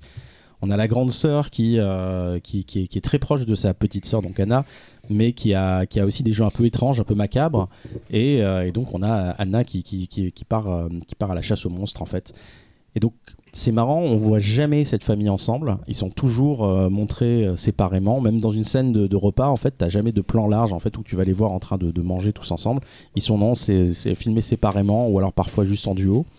Et euh, et- il y a une telle cette telle ambiance en fait pèse qu'on a l'impression qu'en fait ils sont morts. Bah, c'est moi, c'est peut-être moi qui ai déliré quoi. On a l'impression que, que c'est des personnages qui sont déjà morts en fait et que ce village là qui est, qui, est, qui, est, qui est un peu paumé au milieu de nulle part en fait est un- une sorte de petit village fantôme en fait. Bah, ce qui est marrant, c'est que vu le titre du film, L'esprit de la ruche, tu t'attends, à voir justement un film sur les inter- l'interconnexion entre les personnages, alors que c'est tout l'inverse. Mm.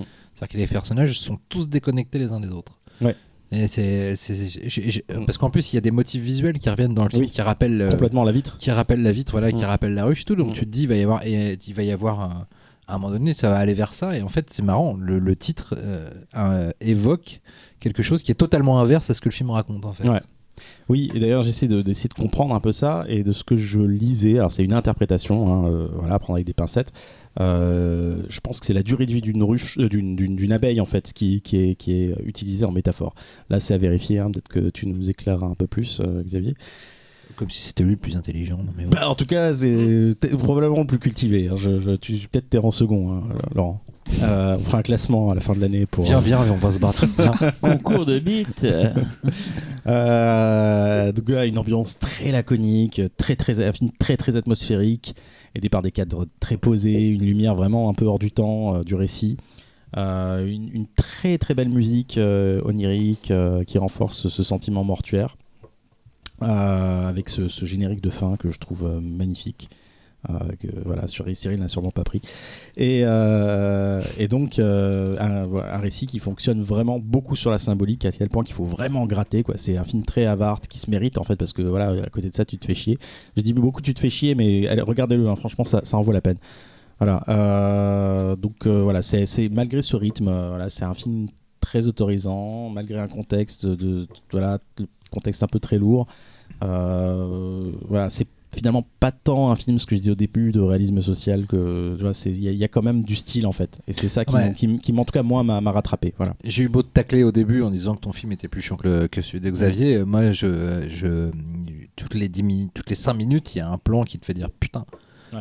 Qu'est-ce Ouais. que c'est beau Ah, ça et putain surtout qu'est-ce que ça véhicule comme charge euh, Ouais. atmosphérique voire émotionnelle et en fait le, le film était un crescendo euh, et en fait il n'aboutit jamais. Je pense Mhm. que ça fait partie du, du- du- d'ailleurs du, du propos. Euh, et c'est à la fois frustrant et en même temps ça te montre que du coup rien n'est dû au hasard dans le film. Euh, et, et je trouve ça assez brillant mais chiant mais brillant. Enfin en fait voilà c'est ça, ça souffle le chaud et le froid. Et ce qui est marrant c'est que ça les souffle pas en alternance ça les souffle en même temps. Mm. c'est-à-dire que tu peux pas t'empêcher de dire objectivement c'est chiant objectivement c'est mortel Ouais. Voilà. C'est brillant, quoi. Je, Voilà. d'accord. et ça m'a beaucoup rappelé je pense qu'un certain Philippe Ridley a dû voir beaucoup ce film Ah oui, bah oui. Bien sûr, l'enfant pour faire miroir. l'enfant ouais, miroir ouais, parce ouais. que c'est Mais- quasiment la même histoire, Alors, la ouais. même ambiance, le même setting, parfois les mêmes plans Ouais. sur la ferme. Ouais. C'est assez troublant à ce niveau-là. Et pas que lui, parce que moi, j'ai énormément pensé pour euh, l'ambiance. Alors, c'est pas le même ton hein, exactement, mais c'est beaucoup pensé à l'échine du diable, surtout parce que, bon, évidemment, j'évoquais le labyrinthe de Pan tout à l'heure, hein, sur, à travers le regard, mais, mais l'échine du diable sur le- les portraits en fait, de personnages avec cette caméra posée, avec le mec de- derrière son bureau, tout ça, ce qu'on voyait avec le médecin dans l'échine du diable. Moi, j'adore ce film, euh, soit dit en passant.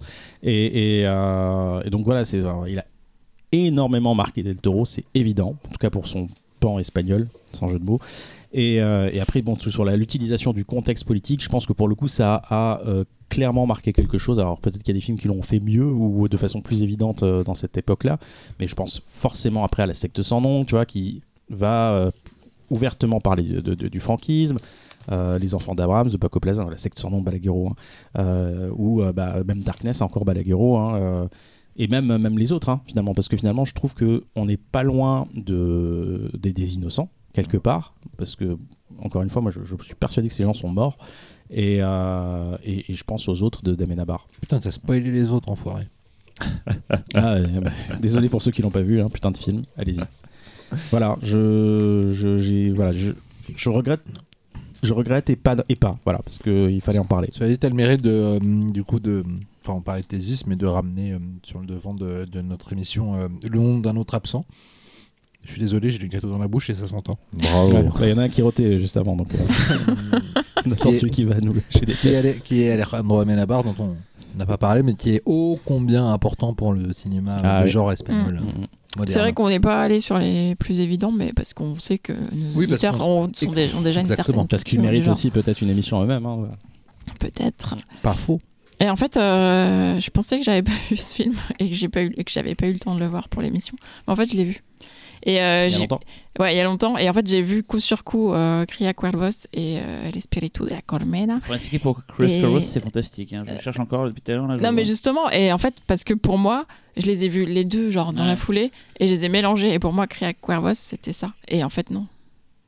Et comme il y a la même comédienne, Mais c'est difficile de. déments. Si en plus, elle est dans Enfin, je me rends compte que c'est une actrice de ouf et que j'ai jamais creusé le truc en fait. euh, Alors, j'ai pas vu Cria Carbos depuis l'école, mais dans mon souvenir, non mais j'avais adoré, dur, mais dans hein. mon souvenir, il y avait un côté euh, très éprouvant qui le Ouais. tirait vers le vers le côté du, du cinéma de genre. Ouais, euh, mais pas fantastique. Peut-être genre Hmm. dans le sens euh, stressant, Drame, mais, mais ouais. pas. ouais, je le revois. Enfin, Il n'y a rien de fantastique dans le film, c'est sûr. Quoi. Mm, mm. Et moi, juste pour les, les- les références, euh, moi, c'est un film pareil, L'Esprit de la Ruche, que je voulais voir depuis mais, genre des lustres.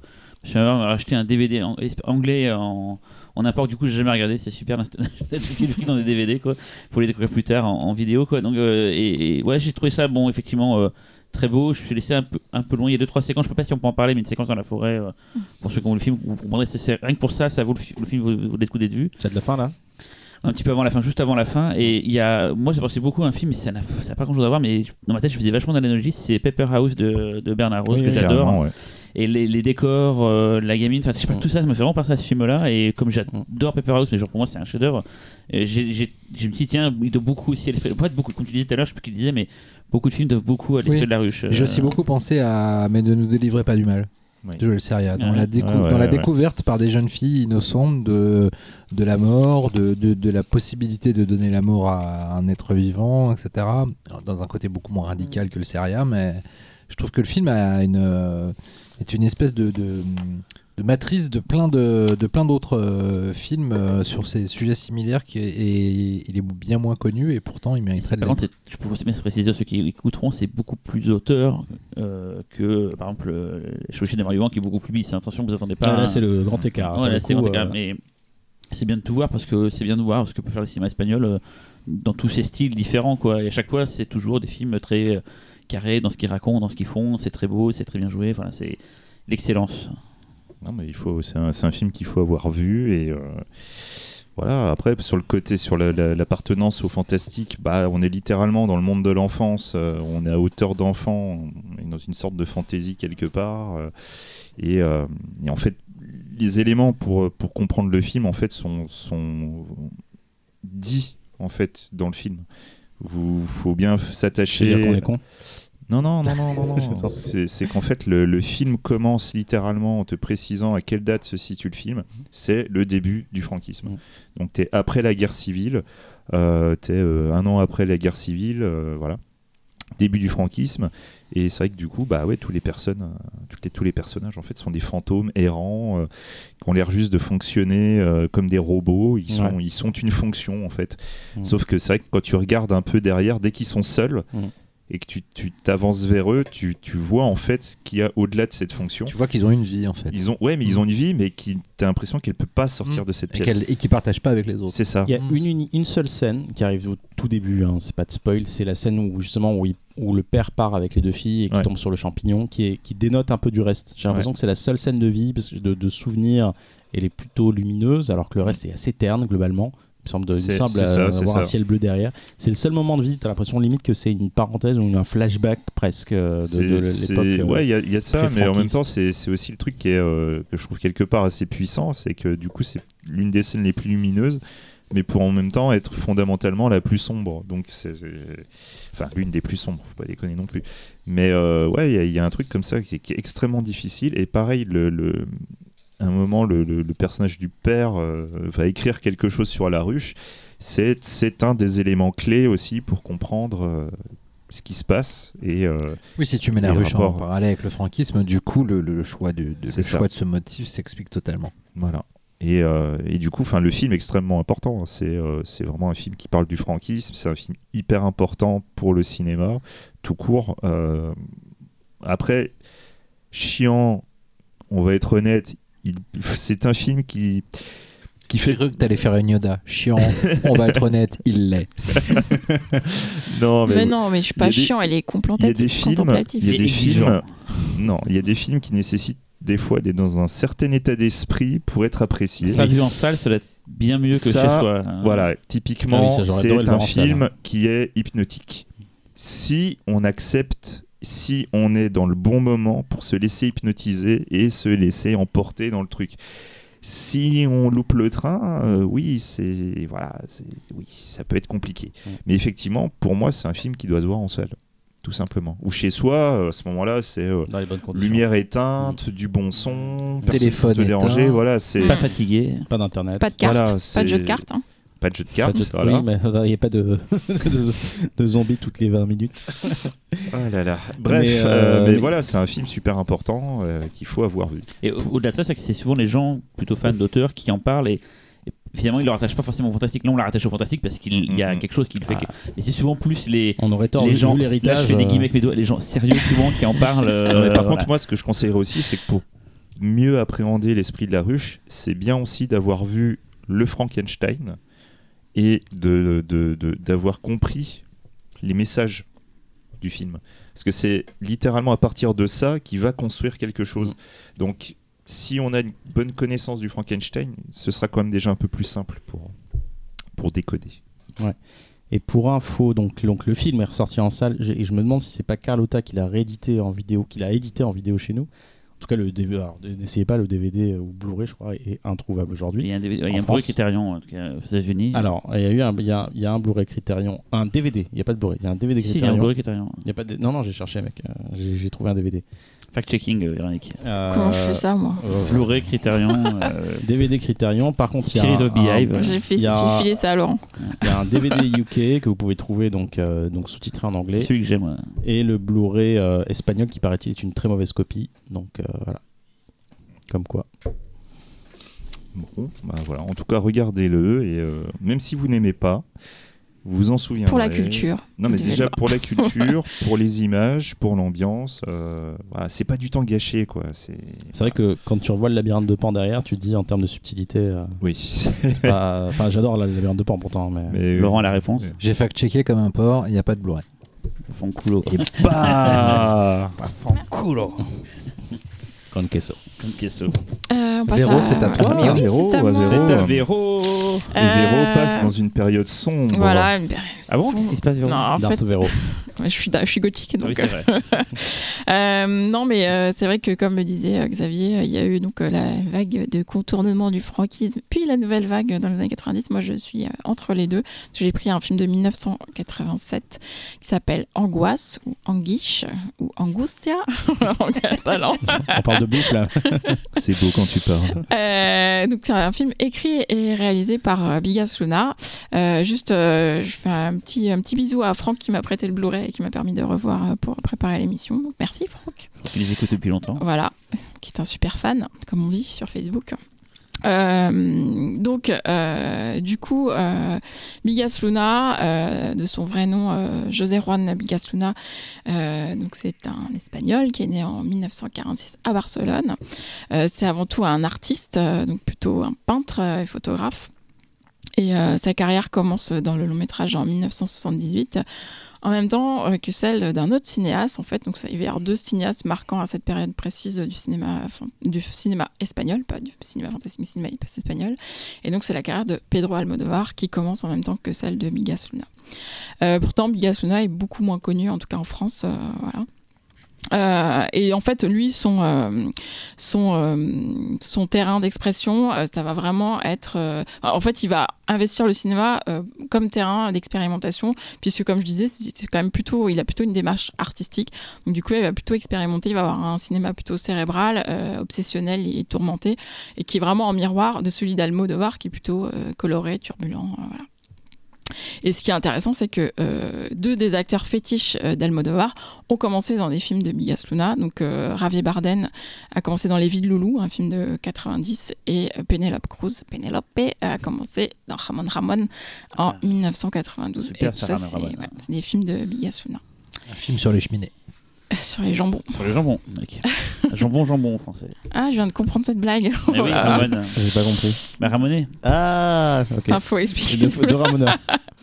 On on fait pas Euh, plus longtemps sur cette blague. En, en tout cas, le, en tout cas, Angoisse euh, est le premier film de Bigas Luna à sortir euh, en France au cinéma. Donc, euh, ces films d'avant, il en avait fait quelques-uns avant, euh, sont pas sortis. Euh, euh, il, a, il y a eu un process assez long. euh, en fait, euh, Bigas Luna est parti à un moment donné aux États-Unis pour faire carrière aussi au- dans le cinéma. Donc, il s'est installé à Los Angeles. Il a écrit le script d'Angoisse. Donc, après, je vais vous parler de l'histoire, etc. Mais en tout cas, il a écrit le script et pendant cinq ans, il a essayé de le vendre à des studios américains. Ça n'a pas pu se faire. Et finalement, il est revenu en Espagne pour le produire avec un producteur qui s'appelle Pepon Coromida, qui après va produire la plupart de ses films. Voilà. Et il y avait un budget quand même assez important pour l'époque pour ce film, puisque c'est un budget de 2 millions de dollars. Quand même pas mal. Euh, donc, euh, Angoisse, de quoi ça parle en fait? Alors, si vous n'avez pas vu le film et que vous voulez rien savoir, je vous conseille quand même de pas écouter parce que c'est quand même un peu dommage et, et je peux pas en parler sans révéler ce qui s'y passe parce que ça n'a aucun intérêt. Donc voilà. Donc si vous ne l'avez pas vu, je mettrai des petits repères sur euh, SoundCloud et vous euh, passerez euh, le passage.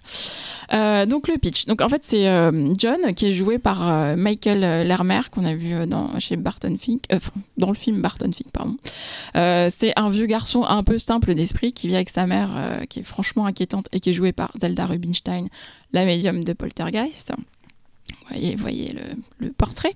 Vous l'entendez Euh, ils vivent ensemble dans un appartement euh, au design euh, baroque, puisque c'est un, un- appartement design- designé par Gaudi, qui existe vraiment, qui, qui se situe à Barcelone. Et ils cohabitent en fait avec des pigeons et des escargots, entre autres. Voilà, voilà pour le portrait de cette jolie famille bien bizarre. En fait, John est infirmier dans un cabinet d'ophtalmologie. Mais euh, sa maladresse rebute euh, les patients et notamment une patiente euh, qui l'insulte. Sauf que sa mère entend tout euh, par le biais d'un coquillage. Et en fait, elle veut se venger de cette patiente. Et comment elle fait En fait, pour ça, elle hypnotise son fils, puisque elle, le manipule. En fait, elle, le- elle- vraiment, elle, procède à une, sé- une séquence d'hypnose pour lui dicter d'aller tuer cette femme. Et donc, il va aller chez elle et il va la tuer de manière épouvantable, allant jusqu'à lui arracher les yeux. Donc c'est vraiment horrible, il y a vraiment une ambiance très lourde, euh, c'est dégueulasse. Et, euh, et en fait, cette ambiance pesante et malaisante, Et drôle. elle pèse sur... euh, pff, ça dépend, on n'a pas le même humour, mais bon. Euh, elle pèse sur euh, nous, mais elle pèse aussi sur le public d'un cinéma qui est en train de regarder ce film, puisque c'est un film euh, en train, d'être vu au cinéma. Et en fait, dans cette salle, donc, qui regarde ce film qui, qui s'appelle The Mommy, donc un jeu de mots, c'est la mère, donc... et non la momie. Le, le film hypnotise aussi en fait une partie du public. Donc il y a des, personnes dans le public qui commencent en fait à se sentir mal. Euh, et en fait, euh, le, le cinéma va être, euh, va être enfin, pris d'assaut, on va dire, par une personne complètement obsédée par le film qui est venue le voir plusieurs fois et qui va commencer à commettre des meurtres dans le public. Et du coup, en fait, nous, en tant que spectateurs, on comprend que cette salle de cinéma qu'on qu'on avait d'abord associée à nous-mêmes est aussi de la fiction et tout peut s'y passer aussi. bref, je vais revenir là-dessus, mais euh, euh, juste à noter, au casting, il y a aussi Aurel euh, Rové, qui est un des acteurs fétiches de Bigasuna, qui a un visage très particulier.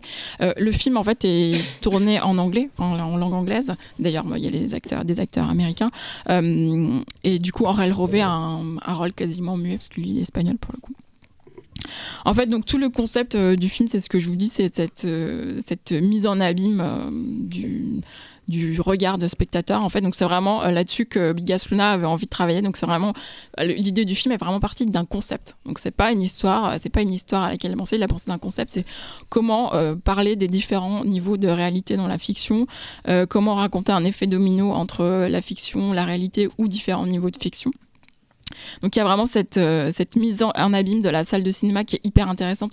J'ai jamais vu le film en salle, mais à mon avis, le voir en salle, c'est être une expérience encore plus dif- encore différente. Cyril est très content parce que je vais pouvoir le toucher vu qu'il a vu le film en salle, c'est ça. C'est programmé d'ailleurs. Voilà, bon, bah, tu m'as pas prévenu ce jour-là. Qui est à Lyon, à l'Institut Lumière d'ailleurs. Euh, donc ouais, c'est vrai que et en fait, euh, ce qui est intéressant, c'est que Bigasuna d'ailleurs avait réfléchi au départ à faire son film en 3D. Il pensait que c'était d'ailleurs la meilleure technique pour aller au bout de son concept et de son expérimentation sur ce, cette thématique-là. Euh, mais à l'époque, la technologie n'était pas prête euh, exactement, parce que c'était à l'époque Georges Lucas qui expérimentait là-dessus. Autant dire qu'un film espagnol, euh, c'était c'était pas gagné. Euh, donc du coup c'est intéressant cette, euh, cette mise en abîme d'un spectateur et de son attitude euh, face à la fiction. Donc évidemment tout passe par le regard. Notamment ce qui est intéressant c'est aussi le, la, on va dire la classification des différents spectateurs. On, on va en reparler aussi après. Mais par exemple dans le cinéma, donc en fait les, premières, les premiers spectateurs un peu identifiés de la salle, c'est deux jeunes filles et il y en a une qui dit tu as vu ça c'est dégoûtant. Donc c'est potentiellement ce qu'on est en train de se dire en tant que spectateur. Et l'autre lui répond alors ne regarde pas. Et donc là, on se rend compte qu'en fait, en tant que spectateur, on a aussi le choix de ne pas regarder, en fait, si quelque chose ne nous plaît pas. Donc c'est aussi cette interaction. Et à partir du moment regarder ou pas regarder, c'est déjà notre première interaction avec la fiction euh, euh, qui est en face de nous. Donc ça, c'est déjà intéressant. Et après, évidemment, toute la thématique autour du regard. Donc, John, en fait, le, personnage de tueur du film, euh, perd la vue euh, petit à petit, donc alors qu'il travaille dans un cabinet euh, d'ophtalmologie. Évidemment, il y a des scènes d'énucléation qui sont pas sans rappeler le travail de Luis Buñuel et dans Un chien andalou. Donc là, c'est une référence claire à l'histoire du cinéma espagnol. C'est pour ça, en fait, ça peut sembler être un film américanisé parce que, euh, parce que tourné en anglais et euh, pas spécialement visuellement euh, identifié comme espagnol. Mais en tout cas, il y a quand même des références claires au cinéma espagnol. Euh, donc c'est plus qu'un film d'horreur aussi puisque donc comme je disais l'écriture elle est quand même très très précise. Et il y a aussi un- il existe alors j'ai pas j'ai pas trouvé d'image mais il paraît qu'il existe un storyboard très précis du film euh, si précis que des gens enfin des gens ont dit à Bigas Luna mais c'est pas possible il a été fait après. Et c'est intéressant parce qu'on recevait Eric on recevait Eric euh, Gondoy il y a deux semaines. Et quand on sait comment c'est fait bah, on sait que oui c'est possible d'avoir un storyboard hyper précis. Et là clairement c'était le cas et en fait, euh, ce qui est aussi intéressant, c'est que euh, la démarche de, de Bigas Luna, euh, comme je vous le disais au début, elle est très théorique. C'est vraiment sur un concept, aller au bout d'un concept. Et en fait, une fois qu'il a vu le film, euh, il s'est mis à avoir peur de ce film. Parce qu'en fait, il avait peur que quelqu'un décide de faire euh, comme dans le film, c'est-à-dire euh, Tuer des gens dans un tuer cinéma. des gens pendant une projection de son propre film.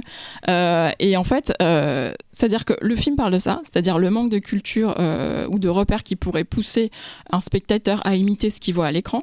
Donc, on revient justement aux deux personnages euh, des jeunes filles, une qui est complètement dégoûtée par ce qu'elle voit et l'autre qui mange nonchalamment des pop-corn en disant bah ne regarde pas, c'est qu'un film. Euh, donc il y a vraiment ce- cette différenciation de comment est-ce qu'on reçoit un film et qu'est-ce qu'on en fait. Et en même temps, euh, ce qui est, euh, ce qui est euh, contradictoire avec cette peur qu'il peut avoir, euh, c'est que lui n'apporte pas de point de vue en fait euh, là-dessus. C'est-à-dire qu'il, il- quand même, pour moi, il, il propose, euh, il propose ça. euh, tu, tu, tu nuanceras après euh, au lieu de dodeliner comme ça. Elle parle à Laurent, attention. Tu remarqueras que je, je, je bien, parle pas, bien, je te bien. laisse aller au bout. Pour moi, il, il pas forcément de réponse ni de jugement. euh, et en plus, la fin du film, que je vais quand même pas révéler, euh, retombe sur un espèce de, pirouette scénaristique. euh, finalement assez classique qui nous fait retomber complètement dans un film de genre on va dire ou un espèce de boucle ou qui, cadre en même temps avec ce motif de l'escargot et de la spirale de l'hypnose finalement euh, ça a quand même un sens mais ça reste très théorique. Et pour moi ça apporte pas forcément un message mais euh, ça du coup euh, Laurent pourra apporter autre. Donc je disais il y a la, donc la maison de John qui, qui existe qui est une maison qui se trouve à Barcelone. Et il y a aussi le, le cinéma où se où regarde le, film les, les spectateurs regardent le film qui est en fait très américain. Et donc voilà il parle en en anglais, etc. Euh, c'est vraiment une rue euh, de Los Angeles qui a complètement été reproduite à Barcelone et euh, Sans déconner. à l'identique. C'est Ouais. bluffant. Hein. Ouais, ouais. Putain, j'étais persuadé que Ouais, c'était tourné ils ont pris des photos à, Barcelone, Ouais, à Los sont- Angeles, ouais. ils ont tout recréé dans Mar- à Barcelone. À l'identique. Une vraie, Ouais. une vraie rue qu'ils ont refait exactement pareil sur un, sur un chantier où il n'y avait rien. Tu m'étonnes que C'est le le cinéma Talal, millions. c'est en triche. Ouais, mais attends. Là, c'est. Bon, aussi une euh, musique, euh, moi j'aime beaucoup la musique qui va vraiment avec la lourdeur euh, de certains passages et enfin la- l'angoisse, enfin vraiment le, je trouve que le titre du film est parfait, hein. l'angoisse c'est vraiment ce, ce que porte ce film. La musique c'est José Manuel Pagan. Euh, et le film a été récompensé à Voyage, il a une mention spéciale, il a gagné le BIF et il a eu le Goya des meilleurs effets spéciaux, sachant que Bigasuna a été quand même nommé comme meilleur, réalisateur cette année-là, mais bon, ça doit être un peu comme en France avec les Non, Césars. pourtant les Goya souvent euh, sont plutôt cool avec les Oui, fantastiques, euh, contrairement chez nous. Euh, dans une interview de 2012, euh, Bigas Luna mentionnait un remake qui n'a pas été fait visiblement. En tout cas, j'ai pas trouvé ensuite de. Mecs en 3D. Ouais, voilà, un remake en 3D Ils ont fait un remake en Italie qui s'appelle Démon. Voilà. En revanche, Démon va pas tarder visiblement à avoir un reboot slash remake. C'est un en autre sujet. Ils ont fait un remake aux États-Unis qui s'appelle Scream 2. Une séquence de Scream 2. Mm, ouais. Euh, bon, en tout cas, moi j'aime beaucoup ce film. Euh, je- comme je vous dis, euh, pour moi, c'était. Enfin, la première fois que je l'ai vu, je, je savais pas du tout à quoi m'attendre et j'ai vraiment été très surprise. Angoissée. Ouais, angoissée. Non, mais c'est vrai, je trouve que c'est un film pas, très. tu dis ça t'aimes pas les escargots. Non, mais c'est un film assez oppressant. Enfin, vraiment, le, le personnage de Zelda Rubinstein, il est, elle, elle a une voix très particulière. Moi, je comprends que, enfin, il arrive vraiment à transmettre cette notion de hypnotiser le public et qu'est-ce que ça peut faire, euh, l'expérience de spectateur face à quelque chose qui nous choque ou qui nous bouscule. Euh, mais après, ouais, bon, je, je- je- voilà, donnez-moi votre avis. Qu'est-ce que vous en pensez? Euh, J'étais persuadé, la vie de ma mère, Ah. d'avoir loué le film en VHS euh, dans ma prime jeunesse. Je me rappelle de la jaquette et Ça, c'est l'anecdote. Et en fait, non. Voilà. Et en, fait, et en fait, en le revoyant là, je me suis dit, bah non, je l'avais jamais vu. Ah, Voilà. Comment- C'est une vraie anecdote en fait. Voilà, Euh, c'est une vraie anecdote. Euh, c'est brillant de bout en bout. Euh, on va pas se cacher. hein. C'est euh, la narration, euh, le montage et la narration sont totalement dingues. Et du coup, les, enfin, l'écriture, enfin, c'est, il y a vraiment un, soin apporté à l'exécution du concept qui est vraiment euh, euh, inattaquable. Euh, Bigas Luna racontait dans une interview, euh, on a dû voir la même, qu'il a été inspiré par les écrits d'un, je crois, d'un psychologue sur Fenêtre sur cour où en fait pour lui le pe- personnage de Fenêtre sur cour de Hitchcock re- regarde un film à travers sa fenêtre littéralement et que donc il a voulu un petit peu réfléchir sur cette notion là ce qui est ce qui c'est ce qui est vrai que du coup le film a une- un côté Hitchcockien. Après, moi j'ai un gros problème avec euh, le traitement du genre, du fantastique et de l'horreur par Bigas Luna dans le film. Et d'ailleurs, dans cette même interview, il le dit lui-même, il, le- il dit que le film est une parabole sur les dangers, sur la responsabilité des cinéastes, euh, sur la violence qu'ils montrent. Ouais. À partir de là, On dirait je- un queue quoi, qui fait Voilà, une exactement. mini vidéo et et, à partir de là, tu peux avoir une, une vision du film assez différente. Mm. Alors, artistiquement, techniquement, c'est inattaquable, mais sur le contenu, en revanche, ça devient du coup, au bout d'un moment donné, assez dérangeant quand tu es un fan Mhm. de cinéma de genre et que tu aimes ce qu'apporte ce que ce cinéma décomplexé. euh, voilà. Et là, euh, finalement, euh, toute la première partie qui est développée dans le film, c'est-à-dire le rapport entre John et sa mère, c'est quand même très surligné. Voilà, je veux dire, il- finalement, le côté drôle. hein, dont on- voilà, finalement, il n'en retient que des aspects très saillants, très caricaturaux, etc., qui ne vont pas bien loin. Après, euh, son deuxième méchant, euh, du coup, est totalement pas fasciné par un film d'horreur qu'il a vu au cinéma. Il n'y a aucune nuance qui est apportée dans le film à ce propos-là. Et donc, finalement, c'est un film brillant qui nous prévient que les films d'horreur, attention, ça peut être mauvais. Finalement, mais en fait, euh, moi j'ai l'impression qu'il nous prévient que ça peut être mauvais sur des mauvaises personnes en fait.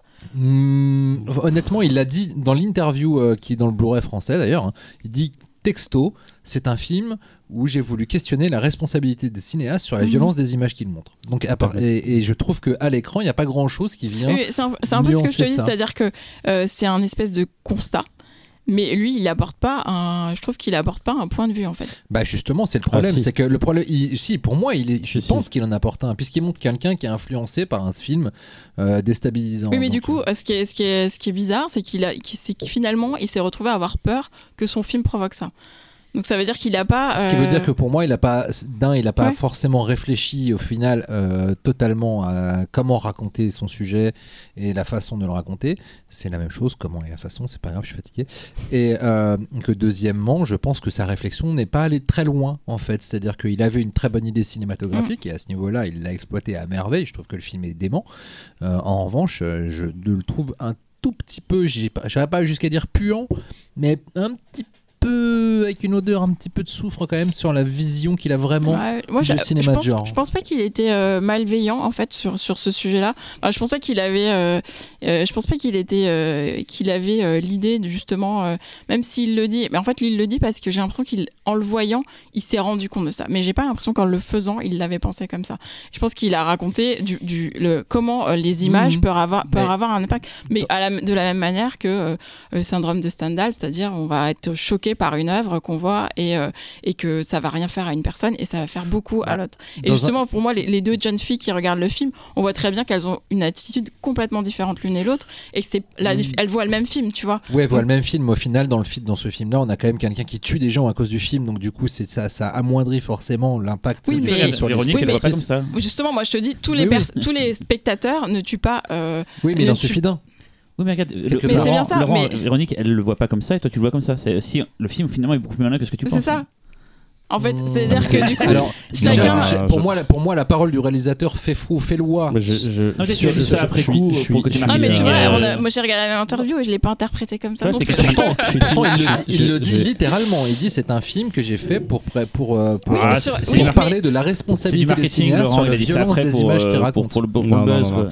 Je suis- je suis Enfin, timide- je suis alors, Tim Laurent à attends, fond. attends, je, Euh, finis juste, je vas-y. réponds juste à Cyril. Dans ce cas-là, on ne prend jamais la parole des cinéastes euh, au sérieux et on dit que tout ce qu'ils racontent c'est Non, du mais- marketing. Non, mais- et puis dans ce cas-là, tout le monde euh, pense ça Non, mais hein. surtout si vraiment il pensait ça, il interdirait son propre film. t'as pas- besoin d'écouter une interview pour te poser cette question parce que je- parle de lui-même en fait. Je me la posais avant de voir l'interview. Tu regardes le Vraiment, film et tu Haneke, dis, c'est pareil, parce qu'en fait, c'est un film à thèse. Donc tu te dis à un moment donné, mais où est-ce qu'il veut en venir en fait? Des gens qui regardent un film et en fait, t'as as un effet, on va dire, un peu boomerang par rapport à ça.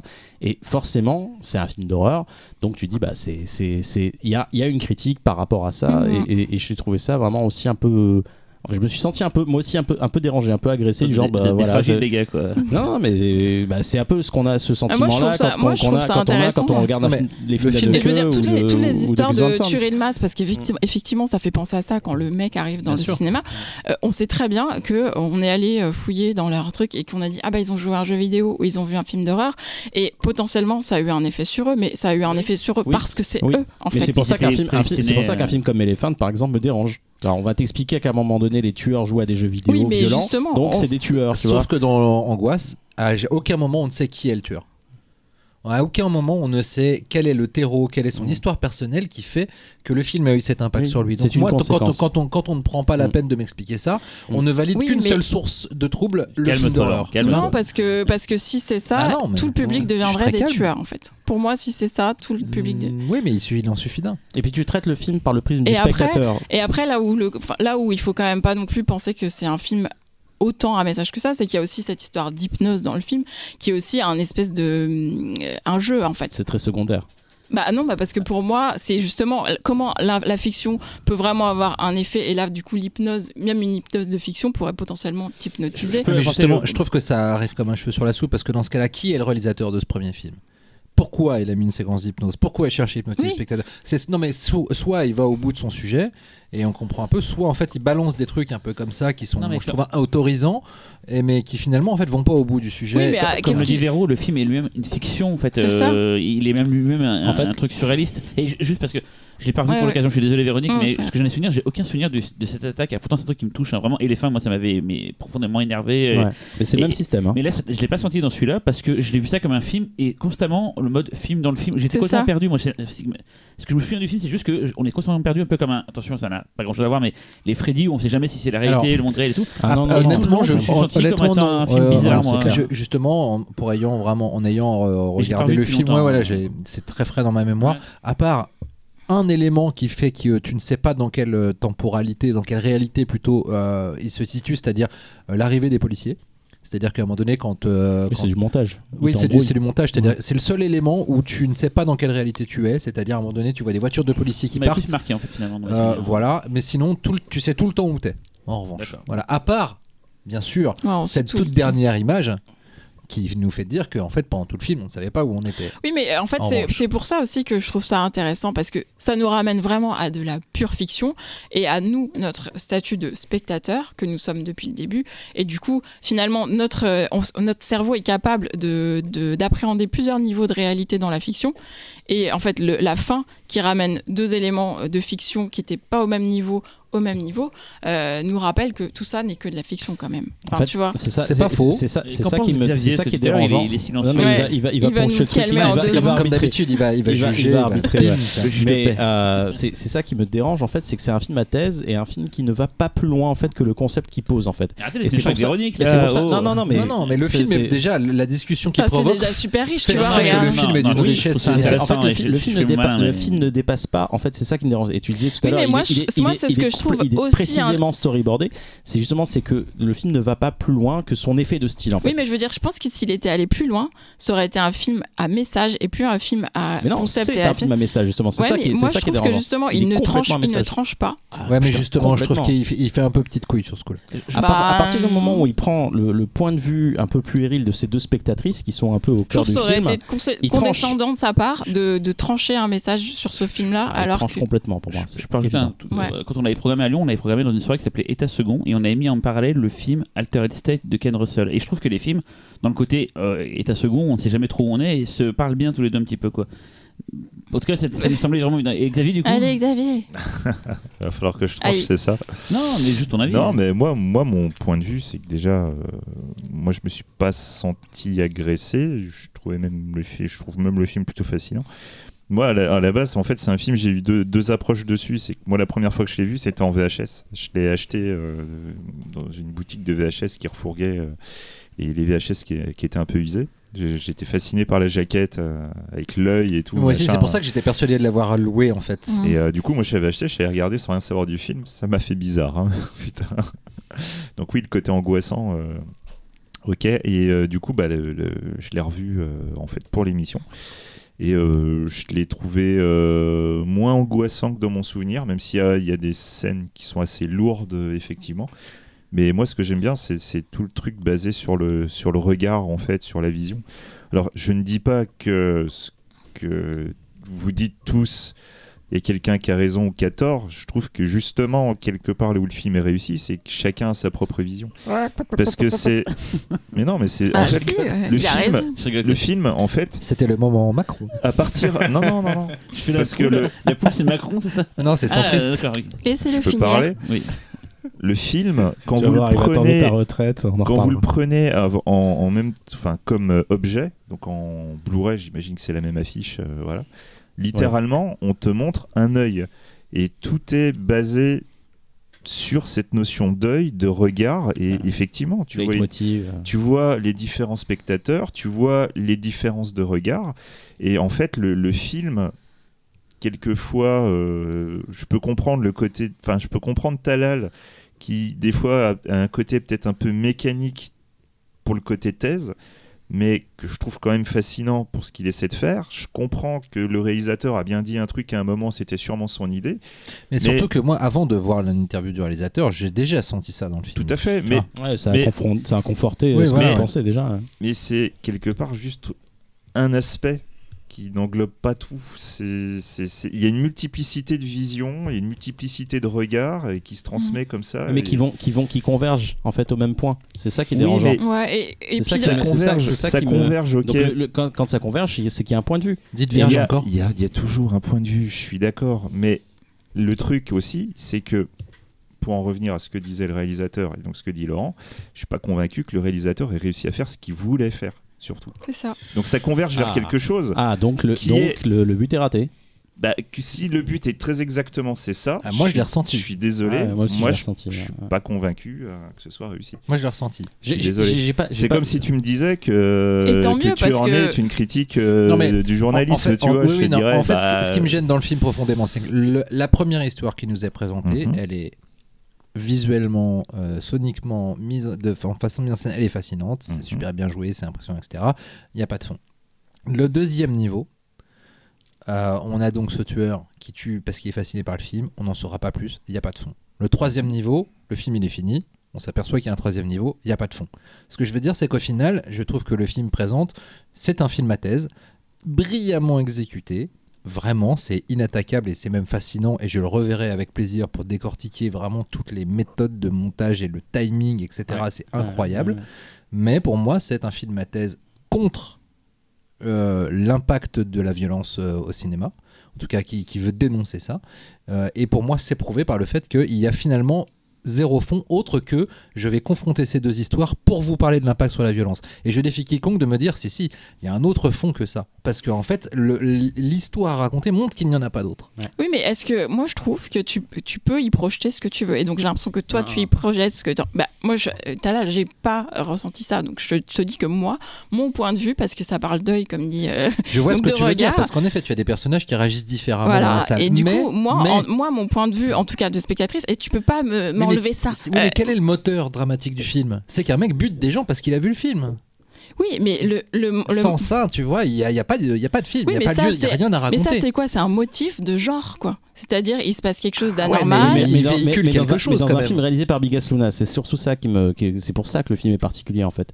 C'est quand même un auteur qui est posé, qui est, qui est, c'est, c'est un pilier important du cinéma espagnol Pas et même du cinéma non, c'est un- international. C'est un, pilier, c'est un pilier maintenant du Ouais. cinéma. Moins à l'époque, Oui, hein. Il y a un moment, je suis désolé, Il avait Je suis- tu peux pas, tu peux pas mettre le Biggest Luna de maintenant et te dire Oui, que sur il Angoisse c'était le Il même. y a une Je suis démarche intellectuelle, si tu veux. C'est il y a ça, une démarche intellectuelle, C'est- je suis pour, ça- pour que c'est dérangeant en Mais fait. est-ce qu'elle est aussi démarche. fine que ce qu'il a pu faire après? Je Ouais, suis mais pas convaincu. Lui-même dit quand même qu'il a tiré le film du- de l'analyse d'un psychologue de Fenêtre sur cour de Hitchcock, je veux dire. Tu vois, je veux dire, déjà, la, la- la naissance du film, elle vient d'une psychologisation du cinéma. Et puis moi, juste, en fait, je regarde le film, j'ai une sensation, je me dis, tiens, c'est quand même bizarre, je trouve que le T'avais film... un doute n'est et l'a confirmé. Voilà, n'est pas assez. Je trouve que le film n'est pas assez la- profond. Pour, pour m'empêcher euh, de penser ça.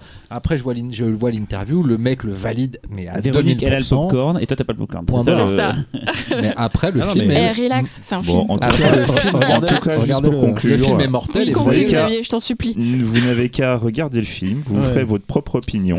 Voilà, Trouver des amis et Il y a faire des deux débats après comme nous. et euh, vous Team Véro ou Team voilà. Laurent voilà, c'est ça. de toute manière, là, on va parler d'Intento, donc, euh, va, pas y avoir débat. Cyril Oui, j'allais dire, c'est la- l'émission qui n'est pas l'émission du consensus. C'est pas avec mon film que ça va changer. Il sera sûrement pas avec celui de Laurent derrière que ça Non. va encore s'améliorer.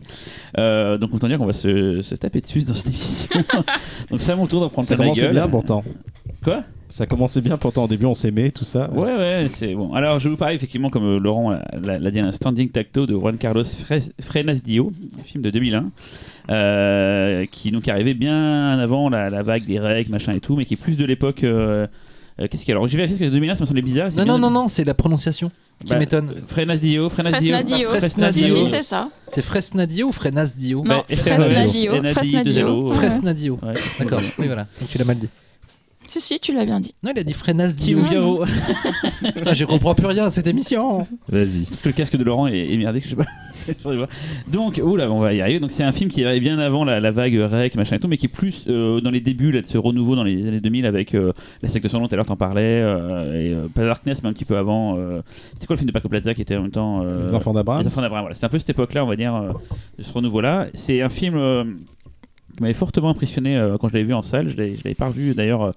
avant le pifcast là euh, quand je l'ai choisi euh, je me suis rendu, rendu compte quand Laurent euh, a- a dit tout son dégoût du film dans un rendez-vous enfin dans le petit groupe où on est euh, qu'effectivement le film n'avait pas forcément de, de, de- fans euh, voire même pas trop en fait. Mais c'est pas pour autant que je me dégonfler que je vais pas en parler. Donc je vais me lancer Vas-y. Comme- Vas-y, Cyril. je T'es un je vrai, suis- toi. je T'es un vrai. Vas-y. Chacun son je tour. suis en terrain ennemi, je sens que ça, ça va être dur. Euh, comme d'habitude, je suis une quiche en résumé, donc j'en ai trouvé un sympa, je vais vous le, le- le lire. Euh, Thomas, un jeune voleur, est l'unique survivant d'une terrible catastrophe aérienne. Il intéresse Federico, qui a découvert au cours d'un violent tremblement de terre qu'il possédait le don de s'approprier la chance des autres êtres humains en les touchant. Federico voudrait utiliser Thomas pour nuire à son maître, un certain Samuel, rescapé de la Seconde Guerre mondiale. Celui-ci est le survivant absolu et contrôle la chance de tous les hommes qu'il croise. Il est intouchable et dirige le casino dans lequel il travaille, où travaille également Federico. Un jour, Samuel le revoit et lui retire son don. Federico se décide. C'est super bizarre en fait. Federico se décide pour. Bref, on s'en bat les couilles. C'est euh, Highlander dans le royaume, dans le royaume de, la, Meilleur résumé ever. de la chance. En gros, c'est euh, des gens qui s'affrontent sur leur chance et la capacité qu'ils ont du coup de, de prendre la chance des autres et tout. C'est sur les jeux de plateau en fait un peu. Oh putain, c'est chiant. Euh, c'est euh, c'est un film donc, voilà, qui a pas mal de séquences assez fortes. Euh, déjà, on commence sur un gars qui survit à un accident euh, d'avion, ce qui le rend quand même. euh, Enfin, c'est une chance sur je sais pas combien de millions d'y arriver. seul Ouais, seul survivant, c'est pas tout le monde qui peut y arriver. Et donc, tous, constamment, ils vont tester leur chance. Il y a des séquences un peu dingues, comme la séquence de la course dans la forêt, euh, euh, traverser l'autoroute. Enfin, il y a vraiment le- le- la séquence avec les insectes aussi. Enfin, c'est- c'est rempli de séquences un peu fortes. Effectivement, en le revoyant, je me suis rendu compte que c'était un peu confus. C'est, je crois, c'est le principal défaut que les gens lui, lui disent, et je pense que c'est ce qui va arriver dans quelques secondes euh, quand je vous laisserai la parole. Mais moi, je pense que c'est un film qui est très, très, très beau. Euh, Il y a des choses qui, qui surnagent, je trouve, le sort vraiment du lot. Euh, effectivement, c'est pas toujours très clair dans ce qu'il a raconté. Ne regarde pas mes notes, toi, dis donc, petit, Non, non, non. petit euh, la filmographie de Fresnadio. Ouais. Justement, je vais en parler. Fresnadio, c'était quelqu'un qui était pour moi super. euh, Enfin, j'étais à fond sur lui. Je me dis, Tiens, ce mec-là va, va percer parce que il nous fait donc une tacto que moi, Laurent, j'aime beaucoup. Il enchaîne sur la suite de 28 jours plus tard, qui s'appelle 28 semaines plus tard. Produite par Danny Boyle et je pense que Danny Boyle a quand même beaucoup euh, apporté au film pour euh, donner le résultat final parce que malheureusement Frenas, Frenas Dio donc euh, Frenas Dio ouais Fresnadio. Fresnadio. Fresnadio. Ah putain, on est d'accord depuis le début, je j'ai lui- petit mal. Ta gueule. Ta grande gueule. Et du coup, il a, il a pas, il a pas réussi par la suite. Il a fait un film très mauvais qui s'appelle Intruders. Je me souviens d'avoir vu à CJ. c'est pas mauvais. Alors déjà, 28 semaines plus tard, ça tue. non, ça tue. J'adore. C'est un, tuerie. Mais Et, justement, et Intruders, je trouve pas si mauvais. c'est pas bien, génial Intruders. bien, Et, Intruders. et 28 Ça- ans plus tard, je manque de rythme, suppute- mais c'est je bien. suppute que Danny Boyle a quand même fait beaucoup à la production sur le film. Hmm. Euh, moi, je suis un fan hardcore de Danny Boyle, mais je pense que ça a beaucoup aidé sur le film parce que voilà, il a fait Intruders et depuis, il a enchaîné que des DTV euh, inintéressants. Il a rien fait depuis quoi. Euh, arrête de regarder toi. Euh, j'ai noté dans les petites notes parce que Talal se, se, se penche sur mon texte. euh, Voilà, Bah, je l'ai attends, pas fait tout à l'heure. je je le c'est quoi c'est des TV hein, je. Euh, j'ai pas fait laisse-le TV. parler. Euh, oui, il est chiant, dis donc. euh, Tu t'appelles Laurent ou quoi? Voilà. Donc je vais parler d'un film qui a beaucoup été inspiré euh, par Itato. J'en parlais juste histoire de- d'en parler vite fait. C'est euh, 13 Sabetti. Euh, je sais pas comment on peut dire, mais je si vous vous souvenez, c'est un film euh, qui était à la base un court métrage qui est devenu un long sur des concours de roulettes russes. Et donc c'est vraiment, quand on réfléchit, euh, une des séquences d'Intacto, mais euh, euh, tirée sur le, long d'un- long- long- le temps d'un long métrage. Euh, Qu'est-ce qu'on peut dire d'autre sur euh, Intacto qui, je trouve, le, sort du lot euh, euh, Un acteur habité, bah, Max von Sydow, qui joue justement le fameux Samuel, le patron du casino, euh, qui, je trouve, de sa présence euh, apporte une certaine, un certain élément de mystère dans tout le long du film. Euh, les acteurs, je sais pas s'ils ont percé derrière. Après, j'ai regardé sur IMDb, j'ai pas eu l'impression que c'était. Euh, la folie. Euh, je voulais dire un petit mot sur un truc qui m'avait beaucoup marqué à l'époque. Je me souviens, j'ai même pécho la BO. C'est donc la musique de Lucio Godoy.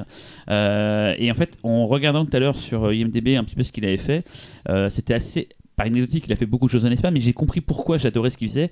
Il était orchestrateur euh, d'Amenabar sur ses, euh, sa plupart de ses films, donc forcément, quand tu écoutes la musique du tacto, il y a quelque chose qui reste. Et d'ailleurs aussi, il était orchestrateur pour des musiques d'un réalisateur dont on n'a pas parlé et qui pour moi est un élément important du cinéma espagnol italien. euh, espagnol, italien. C'est Rulio Medem. On en a pas beaucoup parlé, mais Rulio Medem, c'est quelqu'un qui a fait aussi beaucoup de films euh, euh, plus auteurs, certes, mais qui sont toujours euh, assez mystérieux, assez, assez beaux. C'est Comme vraiment- quoi, par exemple? Euh, Caillasse, euh, euh, ouais. voilà, euh, les, les, cercles- les- les amoureux du cercle polaire, euh, Lucia et le Sexo, ça c'est moins, moins genre, mais c'est des films qui su- visuellement sont juste des, des tueries intégrales et il y a toujours un petit côté bizarre. L'écureuil rouge, j'ai eu l'occasion de le voir un jour, c'est très curieux quoi. Qui avait eu un prix à Avoriaz. je Avoriaz, ouais, ouais, c'est voilà, un donc j'ai compris pourquoi j'aimais la musique d'Intacto, c'est en regardant un peu le parcours de son de son compositeur. Euh, voilà donc euh, voilà un réalisateur que je- j'estimais beaucoup, qui m'a beaucoup déçu par la suite, un film que j'aime beaucoup mais que je découvre aujourd'hui qui est assez conspué et donc devant moi une assemblée de, de, de qui vont me, me chier dessus. Alors moi je vais, je vais Littéralement. faire mon mea culpa. Euh, alors j'avais vu le film en projet de presse et je m'étais emmerdé, mais tellement emmerdé que franchement moi, à la moitié aux trois quarts j'ai dormi, voilà, Ah, c'est ça en fait. euh. Et en fait en le renvoyant, je trouve ça toujours chiant, mais je trouve que le, le film a en germe euh, un concept génial. Euh, des idées mortelles, c'est juste que l'exécution n'est pas. C'est beau, je veux dire, c'est- ça se tient visuellement, c'est pas trop mal joué, etc. C'est la narration et le rythme, je trouve, qui font que en fait, tu, tu, tu ressens pas le. C'est quand même des gens qui jouent leur chance, tu vois, enfin la, la chance, donc la possibilité de tout perdre en un instant est le centre du récit et ça se traduit jamais en termes de rythme et de mise en scène. Je trouve que le film va à l'encontre de ce concept, tu vois, mais euh, sur le papier, c'est passionnant. En le revoyant, je je me suis plus rendu compte de ça en fait, le côté plus segmenté, vraiment. euh, le mec s'est dit putain, c'est génial de faire ça comme, comme séquence pour Mm. tester la chance, ça, ça, ça. Et il a essayé tant bien que mal de réaliser ça, mais malgré ça, je continue à aimer ce film et, et elle, elle trouve touchant. C'est vrai qu'il a des défauts, on va, on va pas, se- on va pas se mentir. Euh, hein. attends, c'est un, premier film. C'est un premier film. Il, a Ouais. fait, il des courts-métrages avant en fait. c'est- euh, c'est quand même bien Juan Carlos, je sais pas comment, là, il avait fait des courts-métrages c'est avant. Euh. Non, c'est d'une part, c'est un premier film. D'autre part, il y a ce concept de, euh, crédulité par rapport à, la chance et à de transmission de la chance qui est quand même super abstrait dans le principe, qui pour moi, en tout cas, fonctionne. Euh, t'es quand même pris pas mal en haleine. T'es limite dans une intrigue de film d'espionnage par moment, j'ai l'impression. Et je trouve ça assez brillant. Le film est très beau visuellement, Mm. Euh, bien joué. Euh, Il y a peut-être un, s'il y a un seul bémol que je dirais, c'est cette intrigue de la flic en fait que tu vas suivre, qui est peut-être le personnage le plus fragile. ou C'est greffé un peu trop. Ouais, et tu comprends pas trop ses motivations, et puis du coup, qu'elle a- elle aussi, elle a ce don-là, mais tu comprends pas pourquoi elle, elle les pourchasse, et elle veut absolument rattraper ce gars-là. Il y a un truc, ou alors il y a quelque chose que j'ai pas saisi, hein, mais. Euh, Non, a- je, je trouve en euh, effet que c'est mal amené. euh. C'est que film est en à même temps, sans elle, tu peux pas raconter le film Oui. parce qu'à un moment donné, elle a, un- elle a une importance Mm. capitale. Mais c'est vrai que ces raisons, en fait, Mm. sont amenées trop tard et de façon euh, un peu trop. En fait, ça passe trop par la mise en scène pour le coup, Ouais. et pas assez par le dialogue. Et, Ouais. et il a trop confiance en sa mise en scène et elle est pas assez explicite en fait, je trouve. Mais pourquoi elle fait ça à la fin aussi? C'est ça qui est bizarre en fait. Pourquoi à un Parce- moment donné elle dit pas, hey, il faut qu'on parle en fait? Parce qu'elle veut se venger de la mort de sa famille. Oui, mais bon. parce qu'elle estime qu'on lui a enlevé son, le y- don, en fait, je sont- crois. Ils y sont pour rien. eux, Si, c'était un concours de chance en face. Ah, ça j'ai Bah oui. Ah, pas c'est ça, compris putain. ça. Ah putain, c'est pas clair. J'ai Vous me compris demandez, hein, plus. les gars, si. Bah, J'avais pas compris non plus. Euh, Véronique. S'il y a un autre film qu'on n'aurait pas compris par hasard. ouais, par Vas-y, exemple. Est-ce Véronique. qu'on tout, en est-ce- fait. est-ce- qu'on peut parler d'angoisse du coup Vas-y, Véronique, défonce non, le film. non, moi j'aime bien le film, je l'avais vu en salle à l'époque, là je l'ai revu et euh, en fait effectivement euh, je l'adore pas. Parce que j'ai un problème avec les personnages. Je trouve qu'on manque d'empa- d'empathie pour les personnages malgré tout ce qui leur arrive et ils risquent leur vie euh, quasiment tout le temps. Ouais. Et limite, ça nous anesthésie du truc euh, parce que voilà, à chaque fois, tu fais quoi Tu risques ta vie, ok.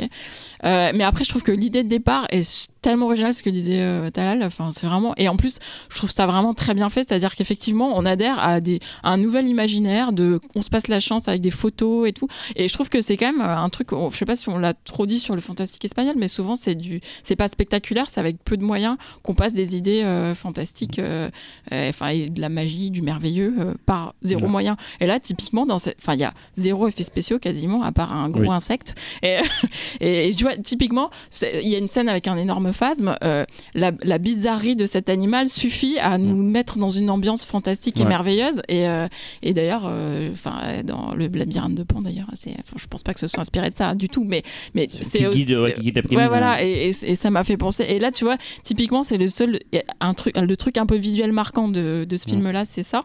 Et euh, il y, a- il y a aussi un truc, il n'y a pas des papillons aussi. Enfin, y y C'est tout ouais. ça en fait, mais c'est du coup c'est l'affiche carrément du C'est film ça. aussi. euh. Et du coup, euh, et du coup, euh, j'aime bien. euh, je trouve que c'est là, c'est là où le film me plaît en fait. Tu vois, tu pensais que ça allait te faire défoncer, tu te prends un y a caquet dans la face encore en fait. qui s'est reculé pour peut-être mieux euh, choper le micro. C'est de la merde ton film. Et soyons honnêtes, le film, euh, le film est raté. Le film est raté, c'est, euh, ça a du mal à raccrocher les wagons, c'est un peu bordélique, ça manque de structure, euh, clairement. C'est vrai que c'est un peu, euh, c'est un peu un gonzo, je trouve, des, successions de scènes comme ça. tiens, je vais montrer ça, puis ah bah tiens, là on va faire un jeu comme ça, puis on va faire comme ça. On met les Templiers là par ici. Et, et étrangement, j'aime le film. En fait, tout le monde aime. Non, mais C'est un boucaquet, tu te prends littéralement. Ouais, non, mais c'est ça le truc, euh, c'est qu'en fait, l'idée de départ, en fait, euh, t'amène tellement euh, fantasmer le film quelque part que du coup, en fait, enfin, le concept t'adhère à fond tout de suite. Tu dis, oh putain, c'est original et tout. euh, j'ai envie, euh, j'ai envie. Puis finalement, le côté Gonzo, euh, bah, c'est comme t'es dans un fantasme de ce concept, bah, le côté Gonzo va très bien parce que tu dis, ah bah tiens, euh, je sais pas, genre Martine à la plage, Martine machin, bah là, Mm. c'est. euh, une nouvelle séquence. je vais faire ma chance euh, comme ça, euh, les arbres, euh, qui fait quand même bien mal à la C'est gueule. En la voyant, Ah, elle, est- elle marche bien parce qu'elle est, elle Ah. était compliquée à tourner, je pense, parce que il Ah. court vraiment sans problème, quoi. Après, les chaque fois qu'il se prend un arbre, c'est un, c'est un, Ouais, un insert, ouais, donc c'est c'est- bien avaient foutu, quand même, hein. à gauche, à droite, et celui qui se plante, tant pis Fallait pour se lui. dépêcher, hein. Pas se tromper, quoi. Mais voilà, mais du coup, non, mais du coup, en fait, ça, ça fonctionne, je trouve, euh, 90% du film, parce que finalement, l'absence de structure, euh, tu dis que c'est pas très grave, parce que tu Mais le film est long, il envie de 1h40 déployer des trucs, machin, si tiens, qu'est-ce qu'il va me trouver et tout, machin.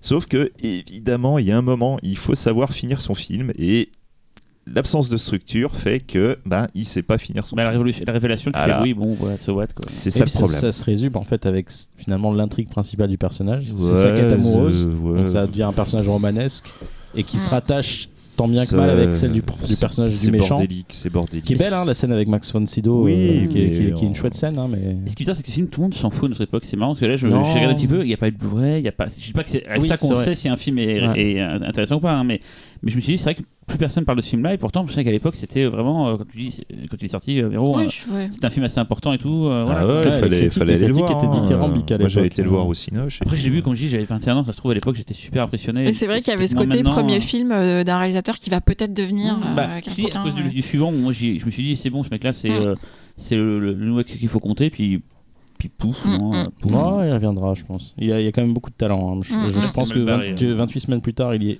il y 20 est films pour plus tard, souvent ce qui est marrant, c'est que les gens pensent que la séquence de début où tous les zombies courent, c'est euh, Ouais. Qui l'a fait. En fait, non, c'est Boyle qui a fait. euh. Alors qu'à cause cause de la séquence des arbres, on pense que c'est lui qui a fait cette séquence-là. Et en fait, pas du tout. Quoi. Ouais, les rapports entre les personnages. Moi, c'est ce que je retiens de ce film-là. C'est les relations entre les personnages et. Le 28 semaines ou le... 28 semaines. Parce que je préfère de loin 28 semaines à 28 jours. Moi, j'adore 28 semaines aussi. Ouais. Ouais, Laurent aussi d'ailleurs. C'est Ouais. le coming out. Mm, mm. Il y a pas de coming out? Et allez, Laurent, ton film. Allez. Euh, Héros est attaqué. Elle aiguise, c'est ça. Là, ils ont, ils ont retenu les coups pour moi, mais pour Laurent, ça va y aller sec.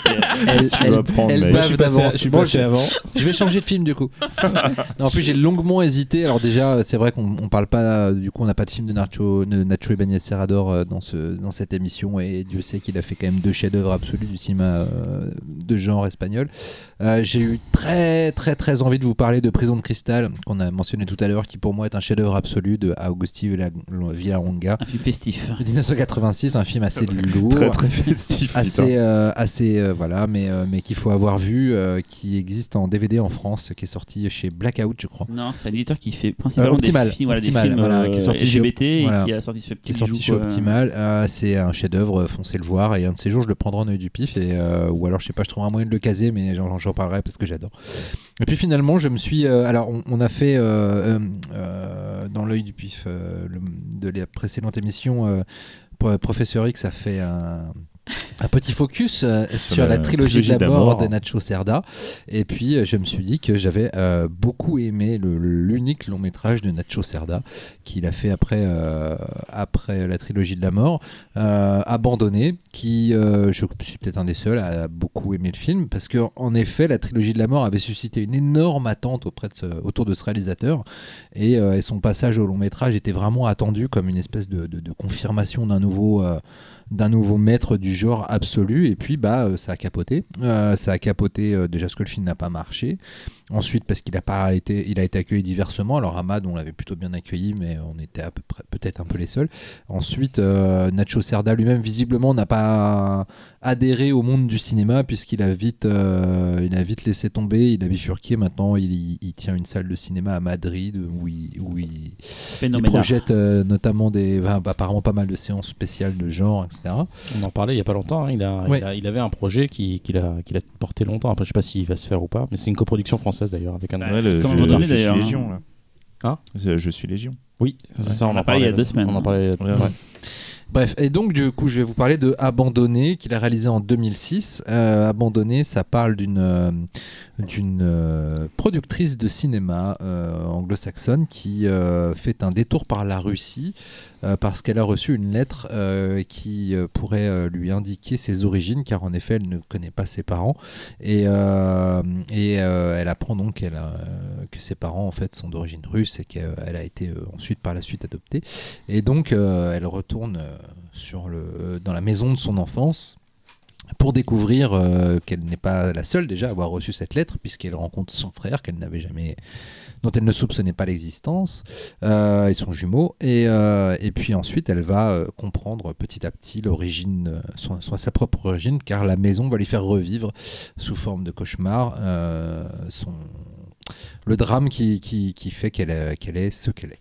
Voilà. pourquoi j'adore ce film Je trouve que c'est un des cauchemars éveillés les plus, euh, les plus efficaces que j'ai vu de- depuis euh, très très longtemps. Euh, et aussi, je trouve que c'est un des meilleurs films de maison hantée de ces dernières, de, enfin, des années 2000. Euh, c'est- cet aspect est bizarrement beaucoup passé sous silence à propos du film, alors que c'est purement un film de maison hantée, bardé de concepts en plus assez géniaux, alors qui rappellent euh, le, concept de base de la maison pourrait rappeler Trauma de Dan Curtis à ceux qui, à ceux qui connaissent, c'est-à-dire que la maison se, se régénère au fur et à mesure. Euh, c'est pas amené en revanche du tout de la même façon. Ce que j'aime en fait d'abandonner, c'est en parlant de cauchemar, c'est qu'il adopte vraiment une logique de cauchemar, c'est-à-dire que on a un personnage qui va euh, dès le début être confronté à l'horreur avec son double euh, aux yeux vitreux qui va l'attaquer, qui ça, va arriver assez tout dans le film, et puis après elle va lui échapper, puis elle va errer dans la maison.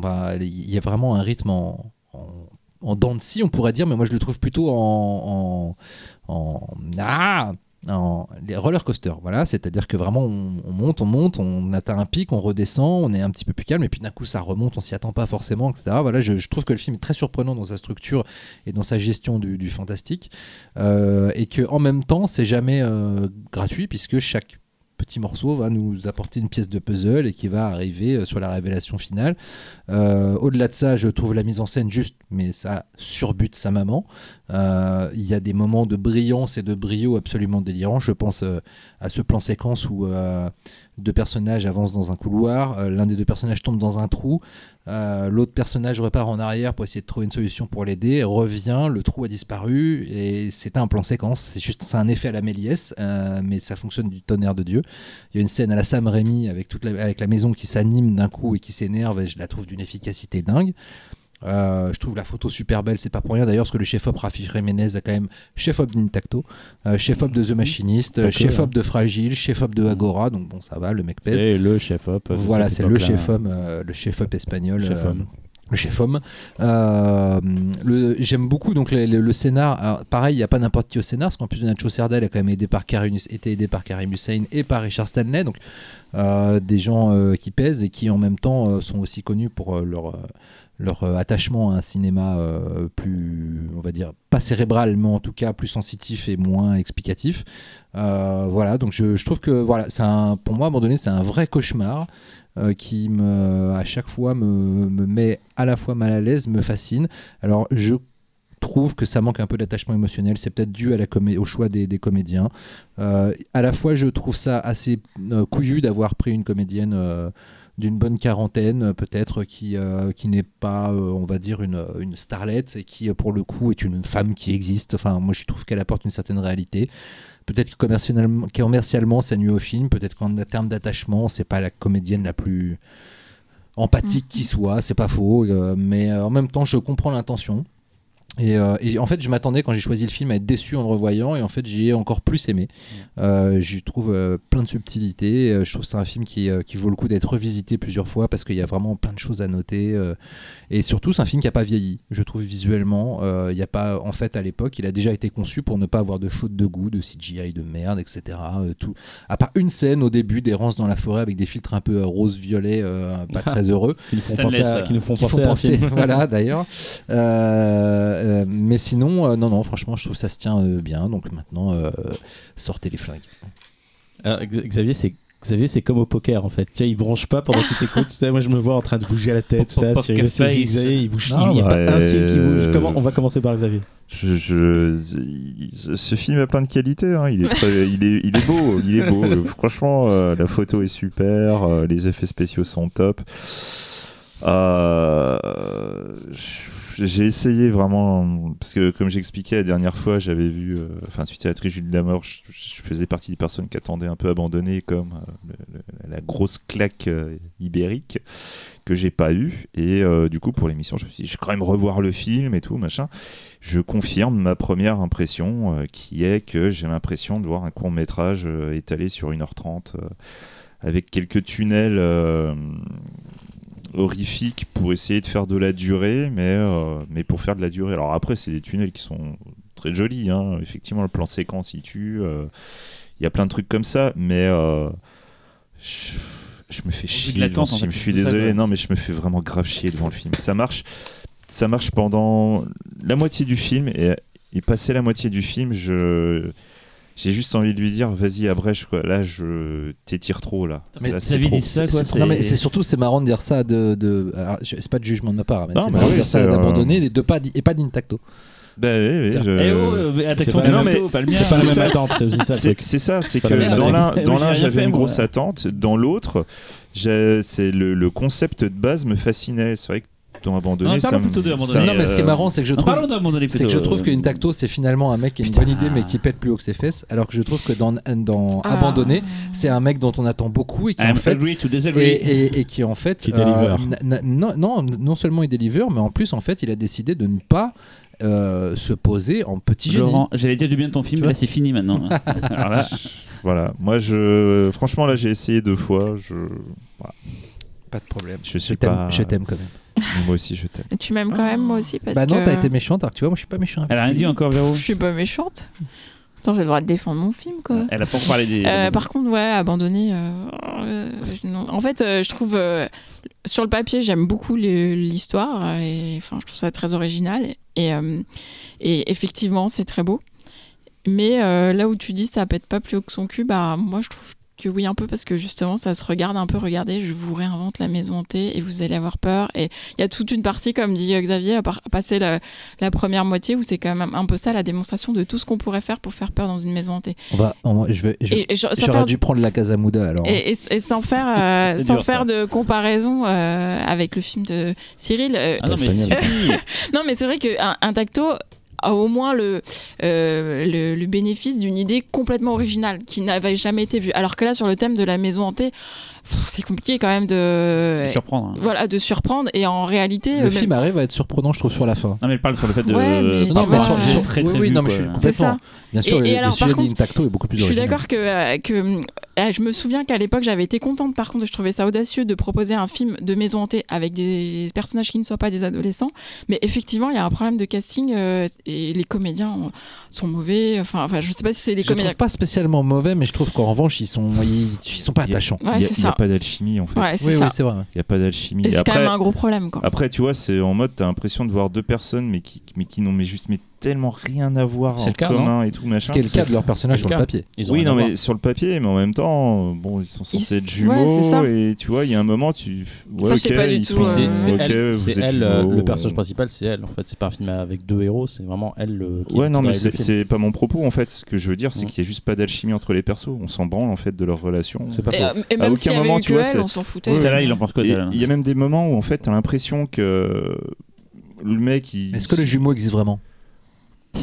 Parce que quand tu vois, non mais quand tu vois la fin du film, tu t'aperçois que, enfin, je veux dire, c'est Ouais, mais Qu'est-ce a dit le réalisateur en 2012 j'ai- J'aimerais, j'aimerais te dire que même ça, tu vois, ce serait une piste d'interprétation qui peut Non, me mais il y donner a un envie, plan. mais même pas en Il y a fait, un plan au début quand même qui te dit que. Ah, mais en plus, euh, c'est, enfin, si on te dit que finalement tout est faux, euh, enfin, ça a encore moins d'intérêt. C'est-à-dire, Non, non, c'est pas que tout est faux, c'est que euh, bah, après on peut. Enfin, je- euh, il y a quand même, euh, si tu veux, c'est le genre de. C'est alors après, c'est là on rentre comme pour toi dans angoisse, on rentre dans dans l'appréciation personnelle de certains maintenant. de certains motifs euh, de certains non non non non non justement justement au contraire là, je- là, je, je- je propose la paix on rentre dans l'interprétation personnelle et surtout ouais. dans l'appréciation personnelle de, de certains motifs cinématographiques qui peuvent passionner les uns et faire chier ça. les autres moi un film gigogne où en fait à la fin je m'aperçois que le début est la fin et la, la fin est le début et que je ne suis finalement dans l'écriture incapable de dire où commence et où finit vraiment le film je, je tombe le cul par terre c'est complètement le cas d'abandonné parce qu'à la fin on se rend Mhm. compte enfin il y a quand même on un sait coup de pas théâtre à quel il y a moment quand ça même un coup de théâtre ouais. d'un Mhm. truc et on s'aperçoit qu'en fait le film est une boucle.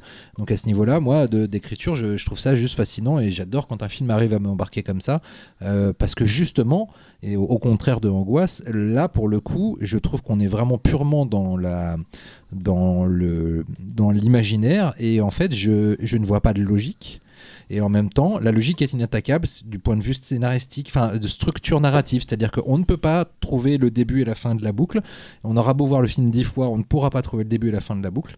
Et, euh, euh, moi, j'adore les films qui me font ça. Ju- Juste euh, pour revenir un peu sur ce que disait Xavier, ce qui est un peu mon cas, mais un peu plus modéré, c'est que c'est un film qu'on a beaucoup attendu. Donc, ne serait-ce que Nacho Cerda, mais surtout le retour de Stanley qui n'avait pas fait grand-chose depuis des années, et surtout Karim Hussein qui avait beaucoup impressionné par ses courts-métrages, et on attend- dont on entendait le long, et c'est vrai que c'était un- une somme de talent, euh, des producteurs aussi. Enfin, il y avait beaucoup de choses qui disaient qu'on c'était un film qu'on Il très avait, attendu. il a- il avait avait- réalisé des films avant, euh, Karim. Oui, mais des courts, pas des longs. C'est Ah, a- Subconscious, c'est vrai, c'est vrai, c'est vrai. Mais c'était des euh, films indépendants. Enfin, je, je- oui. je voulais dire, même si je n'enlève pas leur qualité, bien sûr, mais c'était, on attendait vraiment le, le- le gros film de, de, de Karim Hussein. Bref, c'est vrai que c'était à l'époque, je me souviens, c'était à Gérard Armé, c'était un film qui avait beaucoup de promos. Vraiment, je me souviens, il y a eu une, il y a eu d'ailleurs une tournée. euh, moi, je l'avais vu à, à Lyon avec Sarda qui était venu d'ailleurs, et on apprenait d'ailleurs que le tournage avait été compliqué pour eux parce que c'était tourné en Europe de l'Est, qu'ils avaient pas mal de problèmes avec la mafia locale. Enfin, c'était un peu compliqué apparemment à tourner, quoi.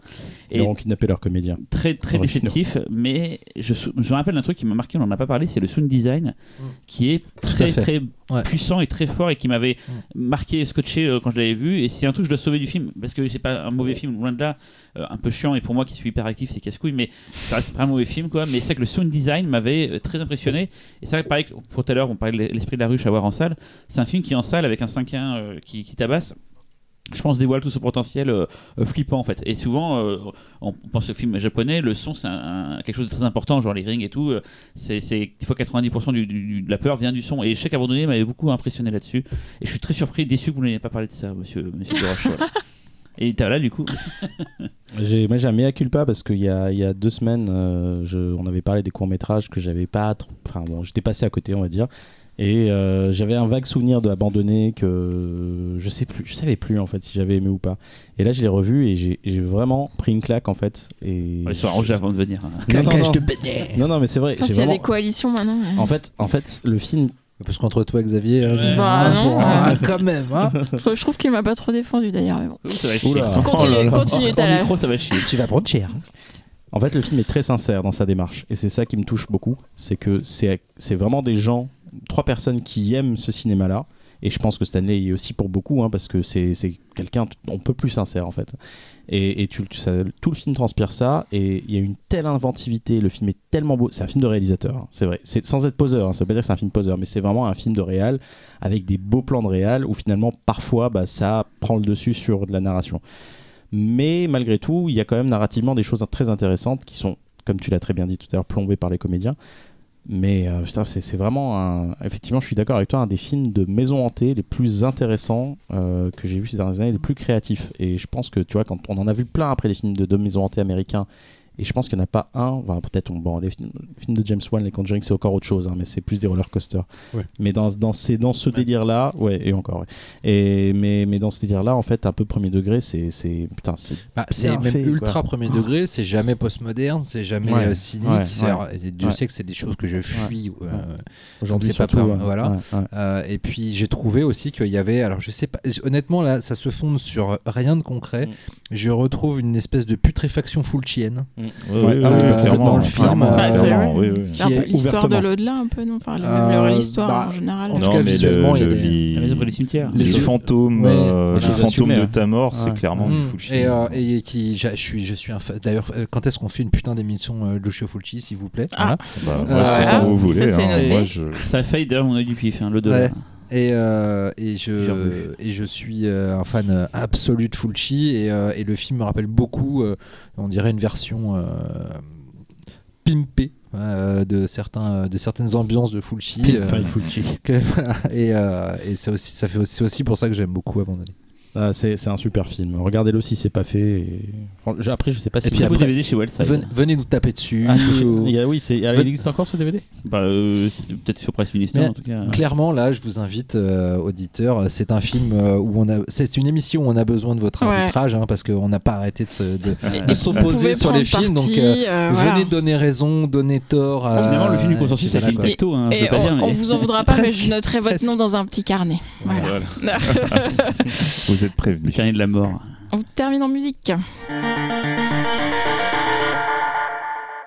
Alors, qu'as-tu choisi Tu nous fais la le me regarde surprise. méchamment. Je sais pas si t'as là, lui, qu'il a, il a regardé sur mon papier tout à l'heure, s'il a pas vu. Euh, c'est un vu. film qui m'a qui m'a fait découvrir euh, ma passion pour le cinéma fantastique espagnol.